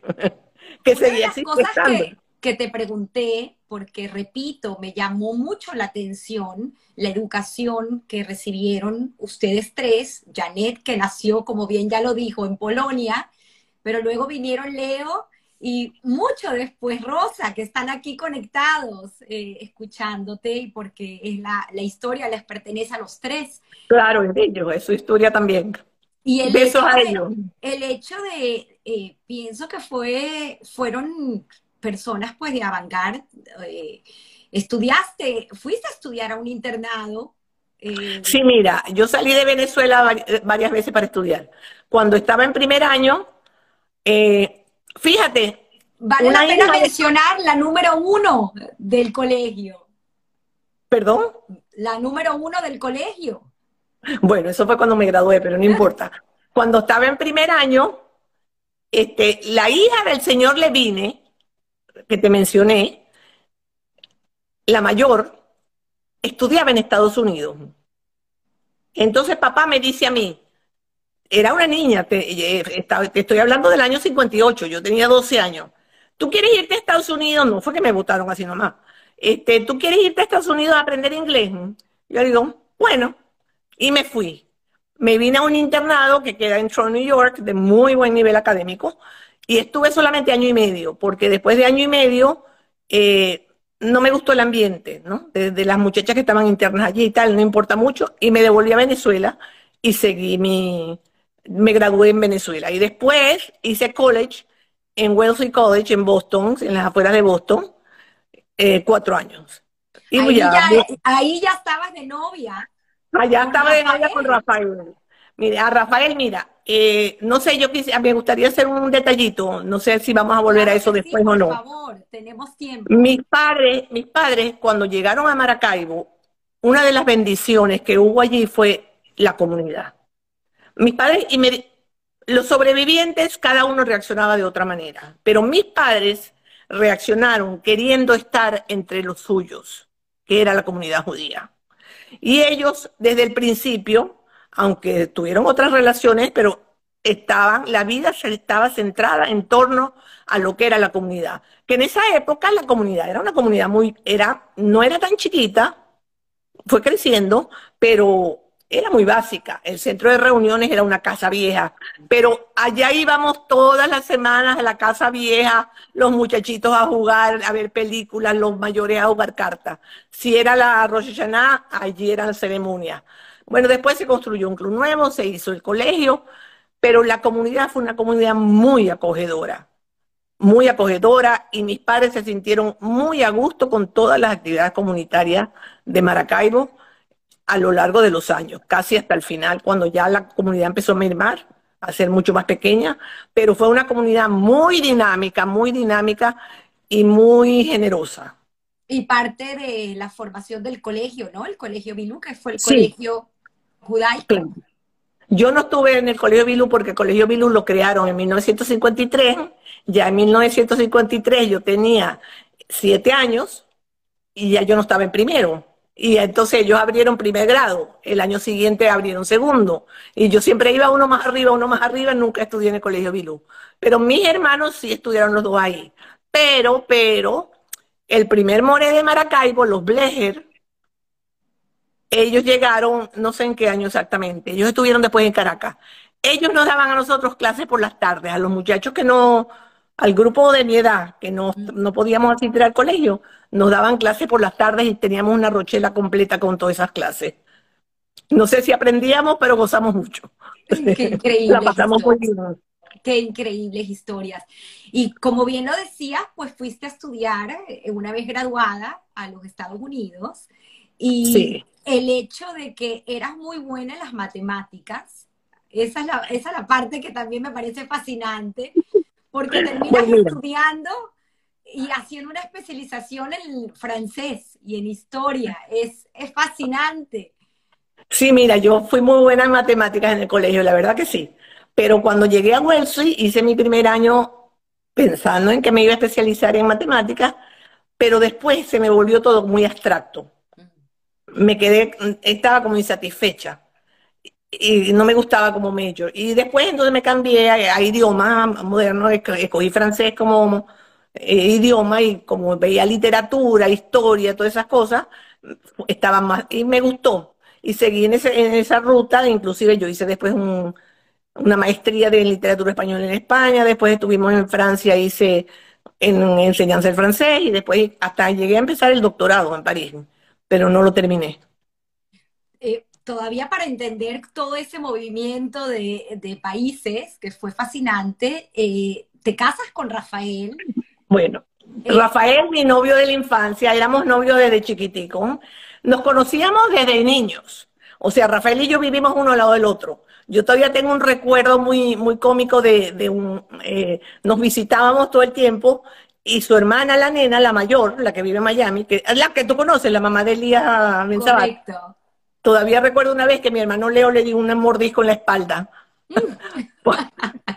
o sea, era, era, teníamos una, una familia muy amiga. Además, la familia de Rafael, que sí era muy numerosa, y la abuela de Rafael, a quien yo admiraba y quería, pero muchísimo, y quien para mí era la abuela, porque yo no tengo una abuela cuando era chiquita, esa época que yo te dije que sentía la soledad ella para mí siempre era la abuela que yo hubiese querido tener. Y entonces, bueno, las familias se conocían, nosotros nos invitaban, la familia Rafael, la mamá de Rafael nos invitaba mucho a la fiesta, aparte de eventos sociales que eran en Maracaibo, eran para toda la comunidad, no era que invitaban a algunas personas, como éramos tan poquitos, todo era para comunitario para todos. Y bueno, fuimos novios desde muy jóvenes. Y un Maracaibo, un Maracaibo también hermoso, porque eh, había eh, como bien lo dices, esta familia de Rafael, que ya venía de antes, eh, una mezcla entre rumano y marruecos. Y marroquí, sí, marroquí. Y que se confundían con los llamados turcos. Sí, con los llamados turcos. Eh, bueno, el turco lo llamaban en Venezuela todos los todos los, los cloppers, los que vendían por las calles. El papá de Rafael llegó a Venezuela en 1929 y su mamá llegó en los años 30, no sé cuál, en qué año justamente, pero en los años 30 de Marruecos. El papá de Rafael vino de Besarabia, de Brichive, como dicen eh, de Brichive. Y él llegó a Maracaibo directamente y la mamá de Rafael llegó a Caracas. Su familia se instaló en Caracas y la mamá de Rafael, ellos ambos tenían mucha familia, ambos. Cosa que tú no. Porque cosa tu familia que yo consistía en tu familia nuclear, padre, madre y hermanos. Sí, nosotros fíjate que mamá, eso sí lo hizo muy bien. Mamá eh, primero nos invitaban mucho, los Helman nos invitaban todo el tiempo y otras familias, pero sobre todo los padres de Rafael. Pero mamá, allá también había dos o tres familias que no eran necesariamente sobrevivientes, porque una de las familias había, había llegado antes de la guerra y otra en el camino, pero eran familias también que allí eran nucleares, tenían familia en otras partes, pero en Maracaibo eran solamente los padres y los hijos, y mamá con frecuencia los invitaba para las fiestas. Si no íbamos a casa de, los Helman nosotros, ella invitaba a esta familia. Mamá era muy, muy, muy hacendosa, le gustaba mucho invitar, cocinaba muy bien, muy generosa. Qué bonitos recuerdos. Eh, eh, eh, te casas con Rafael y enseguida... me caso con Rafael inmediatamente nos vamos a España, porque Rafael va a hacer el doctorado. Eh, regresamos en, eso fue el 68, 69 que nos vamos, 68, eh, perdón. No, volvemos en el 70 y en el 70 nace mi hijo Eli, nuestro hijo Eli el mayor, ya en Maracaibo. Y tanto Rafael como yo, em, bueno, Rafael cuando nos fuimos a España, nos fuimos porque él eh, se había ganado una beca como mejor estudiante y le, una beca de la universidad, perdón como mejor estudiante, él ya era abogado y se había ganado la Universidad del Zulia, estamos hablando. En la Universidad del Zulia. Donde ambos fueron nos vamos, donde ambos fuimos profesores. Volvimos, Rafael, como él había sido becario, inmediatamente empezó a dar clases Y a mí ese, unos meses después se me presentó la oportunidad de, de dar clases, empezar a dar clases que acababan de comenzar con la especialidad de idiomas modernos en la Universidad del Zulia, en la Facultad de Humanidades. Y a través de un buen amigo que me dijo, ¿por qué no, tú no quieres dar clases? Bueno, puede ser. Empecé a dar clases, algo que me encantó después. Descubrí una beta mía que no, hubiera, no hubiera imaginado. Esa matemática que se fue por el lado de los idiomas. Y, sí. y esto que contabas, que fuiste dos veces a especializarte, este mundo también académico me parece fascinante contarlo porque tienen esta oportunidad de hacer el sabático y pues esos sabáticos les permitieron a ambos y la manera también esa complicidad que existió entre ustedes, de, de acompañarse sí, sí. el uno al otro. Sí, de... porque Rafael, cuando nos fuimos a París, yo fui a hacer una maestría la primera vez y la segunda vez comencé el doctorado. Y él, eh, él la pasó muy bien, porque él cogió cursos de francés en la universidad aprendió francés y estaba rodeado de, eh, bueno, no éramos tan mayores, pero los que estaban estudiando francés eran mucho más jóvenes que él, y él con su carácter jovial que tiene y que siempre ha tenido, hizo muchísimas amistades y se divertía hasta con, los profes con las profesoras y que venían a la casa a veces y se divirtió mucho todo ese tiempo. También hizo una pasantía en la Societe General, no remunerada, la segunda vez, o sea que tampoco, eh, la primera vez estudió francés y la segunda vez eh, hizo la pasantía en la Societe General y, y, la, y, y muy contento. Y ahí, en la, en la, segunda vez que fuimos a París, ya Joseph había nacido, nació Vanessa, que como tú dices, la trajo la seguridad. Es increíble historia, de verdad increíble. Tienes, por cierto, una anécdota con Vanessa muy jocosa cuando ella te pregunta si, mami, mami, ah, nací sí. en París. Sí, claro, para Maracaibo, en Maracaibo, ¿quién había nacido en París? Nadie. Entonces, un día, estamos, eh, ella, yo la voy a buscar, que está en una piscina, y la veo metida en el agua enfurruñada, con la cara para mamá, ven acá, mamá, ven acá, me llama corriendo. Yo voy y le digo, ¿qué te pasa, mi niña? Mamá, dile a estas muchachas, ¿a dónde nací yo? En París. ¿Vieron? ¿Vieron? Yo siempre el, en el libro, el título del libro lo llamas En los días claros cantábamos. Es que me, justamente me están preguntando cómo se llama el libro. Eh, repito, recomiendo leerlo porque hay muchísimas cosas que no mencionamos que bien vale la pena eh, eh, que, que, que, lean. Es mucha historia de, de, de Janet, de padre y madre. Enrique, como llamaban a tu padre en Venezuela. Sí y Alexandra, el nombre que adopta tu madre de esta identidad falsa que al sí. final decide que se llama Alexandra. Y estos viajes de Janet, estos tres hijos que tienen, y eh, vale la pena también mencionar el momento donde deciden eh, migrar, eh, porque hay un largo, un corto periodo que dejan Maracaibo y llegan a Caracas. 96 sí se mudan. En, en 1996 nos mudamos a Caracas, nosotros y nuestros ¿Y padres? padres. Y mis padres, porque mi mamá dijo, mi mamá ya sacó, mi, mis hermanos vivían fuera de Venezuela, mi hermano en Israel, mi hermana en San Diego, casados y con hijos.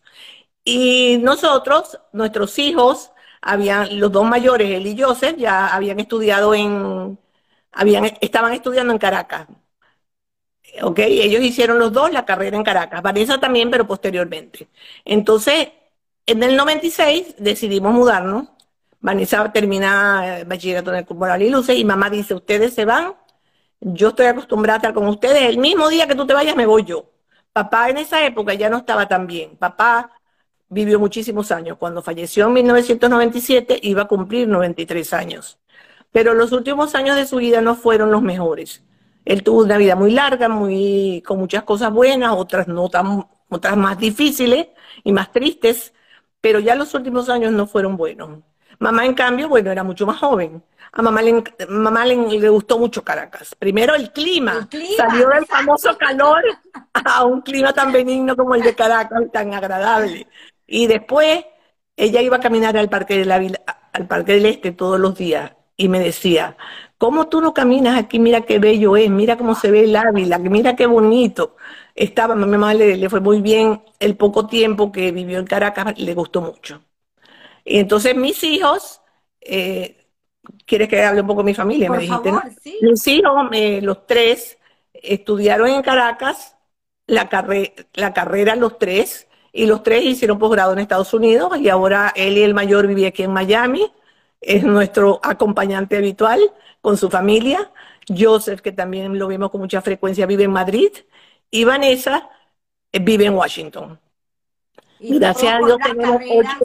brillantes y prometedoras porque continuaron Todos, con el ejemplo todos. de casa. Ocho bellos nietos, los grandes ya están, una está trabajando, son todos muy, muy buenos muchachos, a Dios gracias, eh, inteligentes, estudiosos, generosos, bondadosos, buenos Muchas, nietos. muchas historias. Pero en Sí. este momento eh, eh, quiero que por favor nos cuentes cómo tomas la decisión al fallecer tu padre de, de decidir salir de Venezuela. Bueno, la, la decisión de salir de Venezuela fue fácil. Mira, ya cuando ya yo conté que en el año 2000 había decidido escribir el libro, salir de Venezuela fue fácil y yo eh, estuvimos contemplando qué hacer, porque claro, también había la posibilidad de que nos pude- tenemos un hijo en España y podíamos irnos a España, pero por una razón o por otra y en parte por lo que voy a decir ahora, decidimos venirnos a Estados Unidos en el 2013. Y si por Eh, favor, Janet, puedes contar también lo de tu pasaporte polaco. Ah, bueno, yo tengo, yo tengo pasaporte polaco. Desde eh, 2009 sacamos la cuenta el otro día, ¿no? Así que, Correcto. bueno, a mí cuando, Pero cuando para, empezó, para no, no desviarte, retoma el tema de cómo decides finalmente salir de Venezuela y al final cómo haces tu pasaporte para luego llegar a los Estados Unidos con tu beca, sí, yo, yo vengo a, no, no era una beca. con, con Yo vine como investigadora, el estatus de. Research Scholar en Florida Atlantic University. Eh, ¿por qué escogí Florida Atlantic University? Porque justamente allí tenía la posibilidad de estudiar el holocausto. Allí hay un profesor que se llama Alan Berger, para los que les interesa B-E-R-G-E-R, que ha escrito muchísimo sobre el holoca- holocausto, holocausto y es muy conocido en su campo. Entonces yo dije, mira, ¿sabes qué? Es uno solo, pero no importa, aquí voy a aprender. Y me fui de Research Scholar con la suerte de que allí me permitieron hacer lo que yo quisiera. Vamos a ponerlo en esas palabras. Hoy en día no me lo hubieran permitido, pero me dieron cinco años durante los cuales yo asistía a mis cursos de holo- holocausto, al de pregrado y al de posgrado, leía todo lo que quería, iba a todas las bibliotecas, hice muchísima investigación y como producto final de esos cinco años salió el libro en español que ustedes vieron en manos de Tamara. En los días claros cantábamos. Ese se publicó en el 2018. Y recientemente, en el 2022, salió la edición en inglés, que Tamara no sé si la tiene en la mano, pero aquí está, que se llama On Sunny Days We Sang, y le conservamos la misma portada. Lo tuve, estuve pensando, pero esas fotos son mis padres en la, en la foto, y me pareció una foto tan bella y están tan bellos los dos que decidimos conservarla. Y acaba de recibir un premio recientemente, este mes. Sí, el 15 de noviembre el libro en inglés se ganó eh, la medalla de oro en, en la- en el área de Jewish Literature de los Global Book Awards. No Estoy quiero, no quiero muy dejar orgullosa. no quiero dejar eh, sin contar, porque te llevé, pues obviamente ya al final, pero sin contar el tema del pasaporte, que me parece Ah, una anécdota increíble, ¿no? De cómo, cómo decides eh, salir de Venezuela y pues obviamente todo esto toma unos años, pero el tema del pasaporte es increíble porque Janet nació, como lo dijo, en Polonia, es polaca de nacimiento. Sí, bueno, yo nunca había hecho nada al respecto. Como las leyes venezolanas permiten que un, un niño que llega a Venezuela antes de los siete años sea venezolano por nacimiento, y como yo me había casado con Rafael, yo fui haciendo mis papeles venezolanos normalitos y no tenía ningún problema con nada. Pero cuando llega Chávez, estamos hablando de 1998, empieza el, y empieza Chávez, ya muchos de nosotros empezamos a sentir la necesidad de tener otro pasaporte, de poder tener otro pasaporte sencillamente que el venezolano. ¿Y qué pasaporte puedo tener yo si no me hago algún día americana? Bueno, tenía que ser el polaco. Entonces, me repugnaba un poco la idea. La verdad, la verdad, en el fondo me repugnaba un poco la idea. Pero la necesidad obliga, como dicen por allí. Me fui a la embajada polaca y la primera vez que me atendieron, me atendieron muy mal. No, eso no se puede, no, no se puede. Bueno, me voy. A los días, a los años, pasa un año, un año y pico, y mi ex cuñado, Eduardo Krulik, me dice un día, ay, ya yo tengo el pasaporte polaco, y resulta que Eduardo Krulik nació en Polonia el mismo año que nací yo, y, resulta que los padres de Eduardo Krulik se hicieron venezolanos el mismo día que mis padres, en la misma gaceta. Entonces yo le digo, ¿cómo lograste eso? Nada, vete ahorita que cambiaron el cónsul, él es amigo mío y habla con ellos. Me voy a la, embajada, hablo con el cónsul y él me dice, bueno, vamos a, vamos a probar. Lo primero que me dice es, no, tú no te puedes hacer eh, polaca porque, perdón, venezolana, perdón, perdón, no te puedes hacer polaca porque hay una ley en Polonia que las personas que desde 1951 adelante incluyendo 1951, es, renunciaron a la nacionalidad polaca, no la pueden recuperar. Entonces yo le digo, pero yo nunca renuncié a la nacionalidad polaca. Entonces me dice, porque yo no la tenía en mis manos como para decir renuncio. O sea, no sabía. Entonces me dice, bueno, pero aquí dice que tus padres renunciaron en 1951. Le digo, pero ahí no dice que yo renuncié en 1951. Ahí solo están mis padres. Entonces él dice, es verdad. Entonces ya procedimos con los papeles y por de una manera o de otra conseguí mi, finalmente conseguí mi pasaporte polaco, que es el que tengo ahorita. Qué increíble. Es increíble estas historias, ¿no? Porque al final, como la vida da vueltas, como la vida termina siendo un poco intuición, un poco suerte un poco trabajo, ya llegaremos a esa pregunta porque voy a ir como que cerrando un poco el, esta conversa que hemos tenido el día de hoy, que me parece maravillosa, eh, llena de lecciones eh, y educándonos pues acerca de un tema tan importante como es el tema de, la, de los sobrevivientes del holocausto, porque al final tú como hija de sobrevivientes, pues tienes una historia, una historia que contar, que es la que trajiste el día de hoy, una historia donde como bien dijimos al principio del programa, porque comenzamos como por el final, que en el año 2000, a raíz de ese viaje de tu madre con estos sobrevivientes a su pueblo natal, donde la acompañan tú y tus hermanos, hacen estos descubrimientos donde finalmente la vida te lleva a escribir pues este fabuloso libro. Eh, creo que vale la pena... Tamara, no sé por dónde me vas a llevar ahora, pero quisiera una, un paréntesis que quiero. Sí, por favor. mira, este, desde que yo empecé a escribir el libro, desde que empecé, no, desde que empecé a, estudiar el holocausto, desde 2013, el holocausto se ha convertido en el centro de mi vida. ¿Por qué? Bueno, porque es una historia muy terrible, muy devastadora, que afectó a mi familia y a toda la humanidad. ¿Ok? Y eso para mí ahora es muy, muy importante y no voy a dejar de dedicarme a difundir por eso fue muy importante para mí el premio, porque cada uno de los sobrevivientes y los no sobrevivientes tienen una historia valedera y diferente y muy personal de lo que sucedió. Y eso lo tiene que saber la gente, eso lo tiene que saber el mundo y nosotros tenemos que contribuir educando. Pero yo quería leerte tres líneas de algo que mi papá escribió para el Discord Book que se publicó en 1975 y quiero que todos vean la actualidad de eso que él escribió. Es muy cortico, cuatro líneas. Por favor. Con permiso.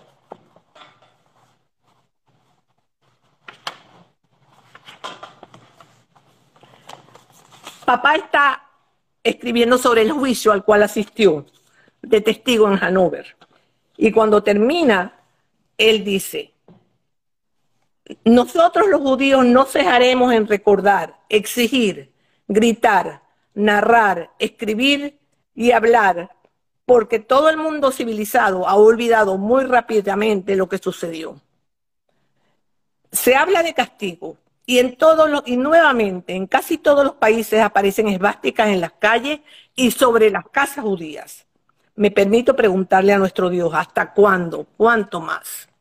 Bueno, esto podía haberlo escrito yo ayer, con la situación que se está viviendo en muchas partes y específicamente en Estados Unidos. Del, del resurgimiento del antisemitismo. Y todavía como hay gente que hasta el día de hoy niega lo sucedido.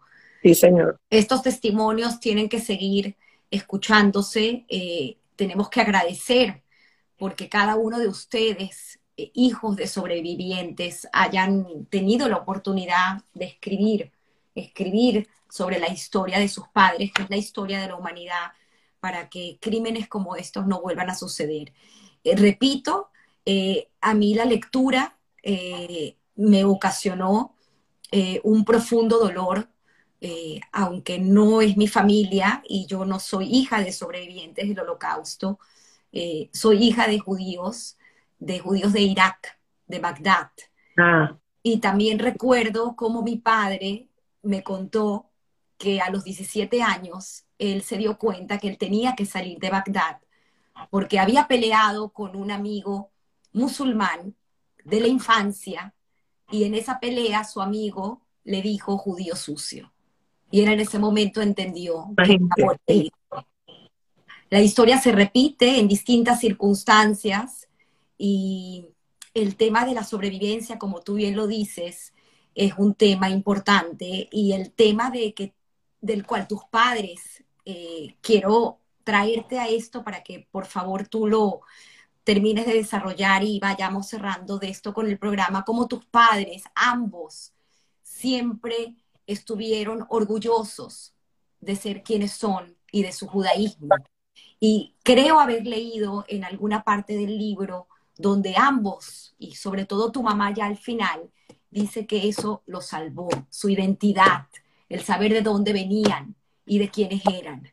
Eh, y el cómo tus padres siempre fueron eh, portadores de su historia y ayudaron al pueblo de Israel, porque bien sabemos que para ese momento no teníamos país y hoy en día existe el Estado de Israel. Sí, mis padres ambos, ambos, ambos, eh, eran super sionistas muy, muy, muy sionistas. Participaban, ya lo dije hace tiempo, eh, al principio, en todas las actividades comunitarias y siempre se identificaron como judíos. Nunca eh, fueron sobrevivientes que siempre se identificaron como judíos, siempre llevaban en alto su identidad, aunque ya no eran tan religiosos. Mi mamá venía de una familia hasídica. Eh, pero judíos, las tradiciones y su identidad por delante siempre. Y Israel para ellos era intocable. No había nada que se pudiera criticar de Israel, porque mi mamá siempre decía, si Israel hubiese existido, quizás, quizás otros se hubieran salvado. Y para ellos era muy importante. Ellos sí fueron, eh, entre los sobrevivientes, pertenecían al grupo que admiraban a Israel, defendían a Israel y se reconocían como judíos. Nosotros desde chiquiticos siempre supimos que éramos judíos. Yo estudiaba en un colegio de monjas y yo sabía que yo era judía y lo decía. Mi papá fue lo primero que fue a hablar cuando me inscribió, porque como no había, no podía estudiar en el colegio hebreo, estudiaba en el colegio de monjas, y siempre todo el mundo sabía que yo era judía. Por delante, el judaísmo y la tradición. Janet, la pregunta que siempre realizo en el programa y palabra que, que, que en el libro está muy constatada, que es la palabra suerte. Pregunta que tomo de mi gran amigo Guy Ross acerca de trabajo, suerte en tu vida, en tu historia personal. Y, ¿por qué no? Trabajo, suerte en la historia de tus padres. ¿Qué piensas? Bueno, en la historia de mis padres hay, mucho, hay muchas veces que hay suerte. Varios episodios. Ya, el de mamá es uno, pero hay muchos otros. Por favor, lean el libro y verán a ver eh, Tú recuerdas, Tamara, cuando aquel, eh, dos veces, cuando, cuando terminó la guerra, que los, los, detuvieron y la manera como reaccionó mi papá, y suerte que le creyeran a lo que dijo, no vamos a entrar en las historias. Eh, en la historia, en la historia de mis padres, muchas veces intervino la suerte, porque con todos los sobrevivientes, como tú lo dijiste también, eh, tenemos el factor intuición, el factor inteligencia para decidir por dónde vamos a ir. Pero al lado de la inteligencia y la intuición tiene que estar la suerte, porque si no, eh, no les dio el resultado deseado y no sobrevivieron. Eh, en nuestras vidas, suerte. me cogiste de prevenida en tu vida, en tu historia? Suerte en trabajo, lo que te ha traído hasta aquí. Bueno, mira, yo creo que hasta aquí me ha traído mucho el trabajo, a mí. A mí me ha traído mucho el trabajo, más que la suerte. Eh, suerte en el sentido de que todo lo he podido lograr. Que todo, eh, a donde, a donde he, intentado, todo lo que he intentado, gracias a Dios, Dios me ha dado la ayuda, eh, lo he logrado lo he logrado. Y en ese sentido, yo considero que también es la suerte. Eh, por ejemplo, que, yo haya podido encontrar, fíjate, una cosa, un factor muy importante, esto sí es suerte, que yo haya encontrado a este profesor Alan Berger mm. para que me acoja y me ayude. En realidad, yo lo que hice con él fue aprender. Él me dejó mi camino libre. Eso fue una gran suerte, porque eso fue lo que me llevó a estudiar el holocausto y a decidir escribir el libro y escribirlo como lo escribí.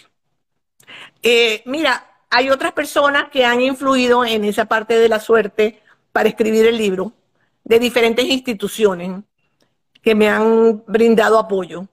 Mira, te voy a contar una cosa de suerte. Para un detallito pequeñito del libro, que uno, uno siempre encuentra gente buena en la, en la vida.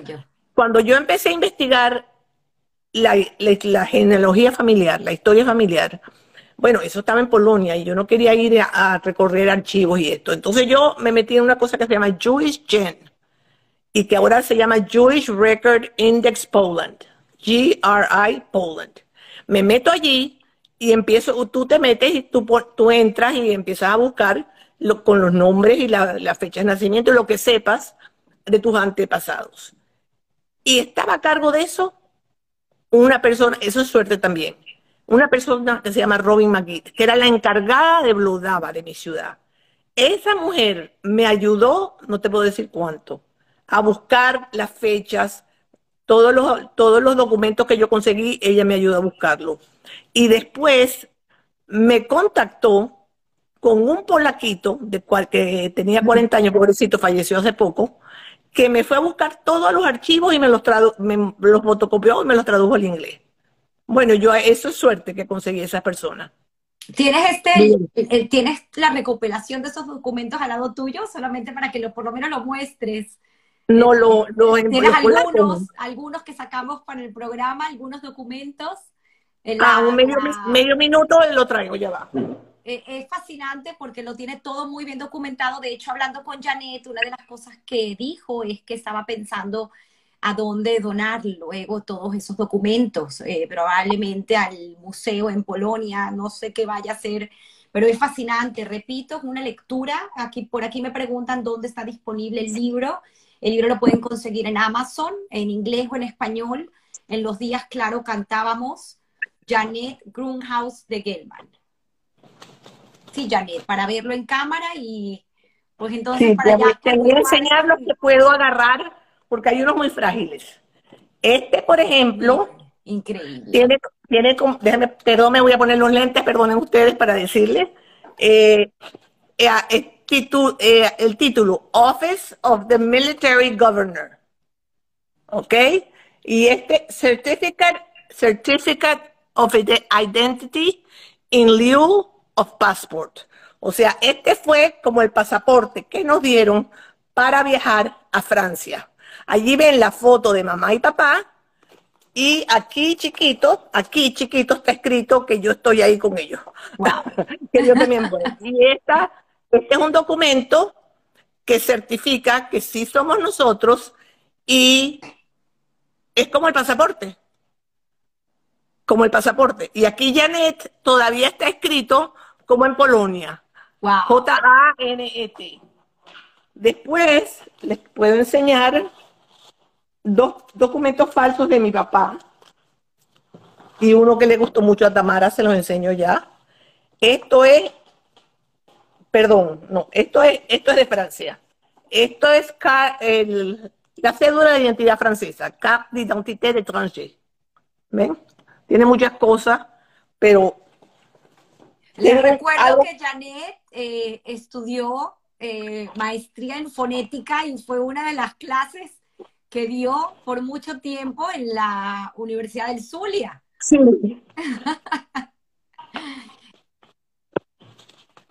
El documento de bautismo, me imagino que me va a enseñar de tu madre. Bueno, con mucho cuidado se lo saco, ya va.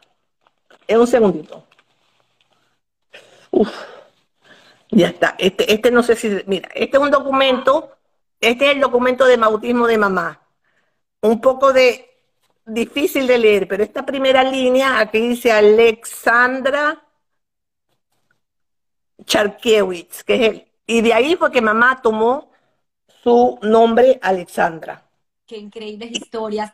Eh, preguntaba Janet, eh, ¿qué pensabas hacer con todos estos documentos? Eh, creo que me mencionaste que tenías pensado en algún momento donarlos a algún museo. Yo creo que los vamos a donar, les voy a enseñar otro. Obviamente allá decisión con tus hermanos. Tengo que discutirlo con mis hermanos porque tanto el Museo del Holocausto como Yad Vashem eh, si tú donas estos documentos, ellos te hacen un, álbum para cada una de las personas que tú quieras. Entonces, bueno, nos quedarían los álbumes. No necesitamos el documento original y para ellos es útil. Miren, este es un documento, el título es Joseph Mutke. ¿Qué es esto? Pero lo que les quiero entender, si pudiera alguien ver lo que dice aquí, van a ver. Este es el documento de trabajo de mi papá cuando estábamos en Leo Schutz, que se cambió para la, les dije, para la fábrica textil, y abajo dice Heil Hitler. Aquí. Aquí está, sí, este es el, está ah, en su libro. todo, todo está en el libro. Sí. Y, obviamente Janet con mucho cuidado nos está mostrando los originales, los cuales tiene en este momento. Es increíble historia, Janet. Yo de verdad que estoy muy agradecida eh, en el momento que se me acercó Elías eh, a decirme que tenías una maravillosa historia que contar, pues no lo dudé y logramos el día de hoy que suceda la magia para que... Y Benjamín. Benjamín, es cierto, Benjamín, que es mi cómplice. Sí. Benjamín Schomstein, es cierto, Benjamín, que ha comentado, pues obviamente a lo largo del programa, eh, eh, eh, lo importante y lo valioso que es el haber dejado este, este libro como parte de, de documentar tu historia, que es la historia de una civilización, de un pueblo que quisieron aniquilar y que no pudieron. ¡Wow! Voy a leer algunos de los comentarios. por aquí, Márquez, 1954, ha estado pues eh, haciendo eh, varias intervenciones diciendo lo maravilloso del programa y aclarando que no es judío, pero que siempre ha estado muy interesado y muy motivado de aprender de estas historias de sobrevivientes. Gracias, gracias Márquez, una entrevista para no olvidar. Eh, aquí está Elías Ben Sabat. Felicitaciones a mi tía Janet y a todos los éxitos siempre en esta misión. Gracias, de verdad, te queremos mucho, tía. Sí, Elías. Dice por aquí, Nelly. Nelly Puterman. Puterman, Yad Vashem, excelente. Comunícate con Raquelita Berkovich, que trabaja ahí. Por supuesto. Dice por aquí Lombardi 71, muy orgullosos de mi madrina. Un beso desde París. Sí, Marco, sí. Qué bonito. Dice Claudia Starosta, como mencioné, que también tiene un libro publicado de la historia de su familia. Eh, eh, felicitaciones, Janet, muy interesante todo tu research. Eh, está disponible en Amazon, sí. ¿Cuánto vale? ¿20 mm, dólares? ¿24 dólares? No lo sé. No, no, mira, él, no sé por qué razón, no me pregunten. En inglés es más barato. Ok. Pero están los dos disponibles. Eh, pues y, si alguien tiene Kindle Unlimited, lo baja gratis. Excelente, excelente. Dice por aquí nuevamente eh, Esther, Esther Chira, un libro que llega al corazón, más cuando uno conoce a los protagonistas, muy allegados a mis padres. La señora Alejandra, muy, muy amiga de mi mamá. Sí. Dice Janet Tolier, aplausos de pie por tu propósito de hacer valer tus raíces y el legado de tus padres. Qué bonito. Linda Ackerman, felicitaciones Janet. Escucharte narrar tu vida tan elocuentemente es una lección. Gracias. Mirella Gunzler, por tus, por tus grandes esfuerzos y constancia has tenido la gran suerte de aplicar tus excelentes propósitos de vida. Qué bonito lo pone, excelente. Dice Nancy Seidman, maravillosa entrevista. Gens, eh, Genia Kamhasi, Kamhasi, puede ser, deseándote muchos más éxitos en tu vida.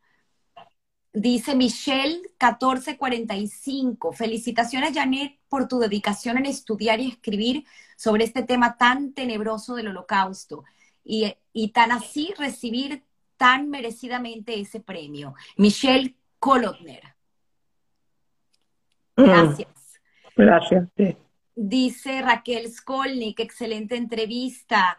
Eh, Luna Gabay, eh, también estuvo aquí conectada. Sonia Malca, excelente entrevista y muy bien documentada, lo cual es el resultado de un arduo trabajo investigativo. Silvia Halfen, magnífica historia y orgullosa de ser judíos.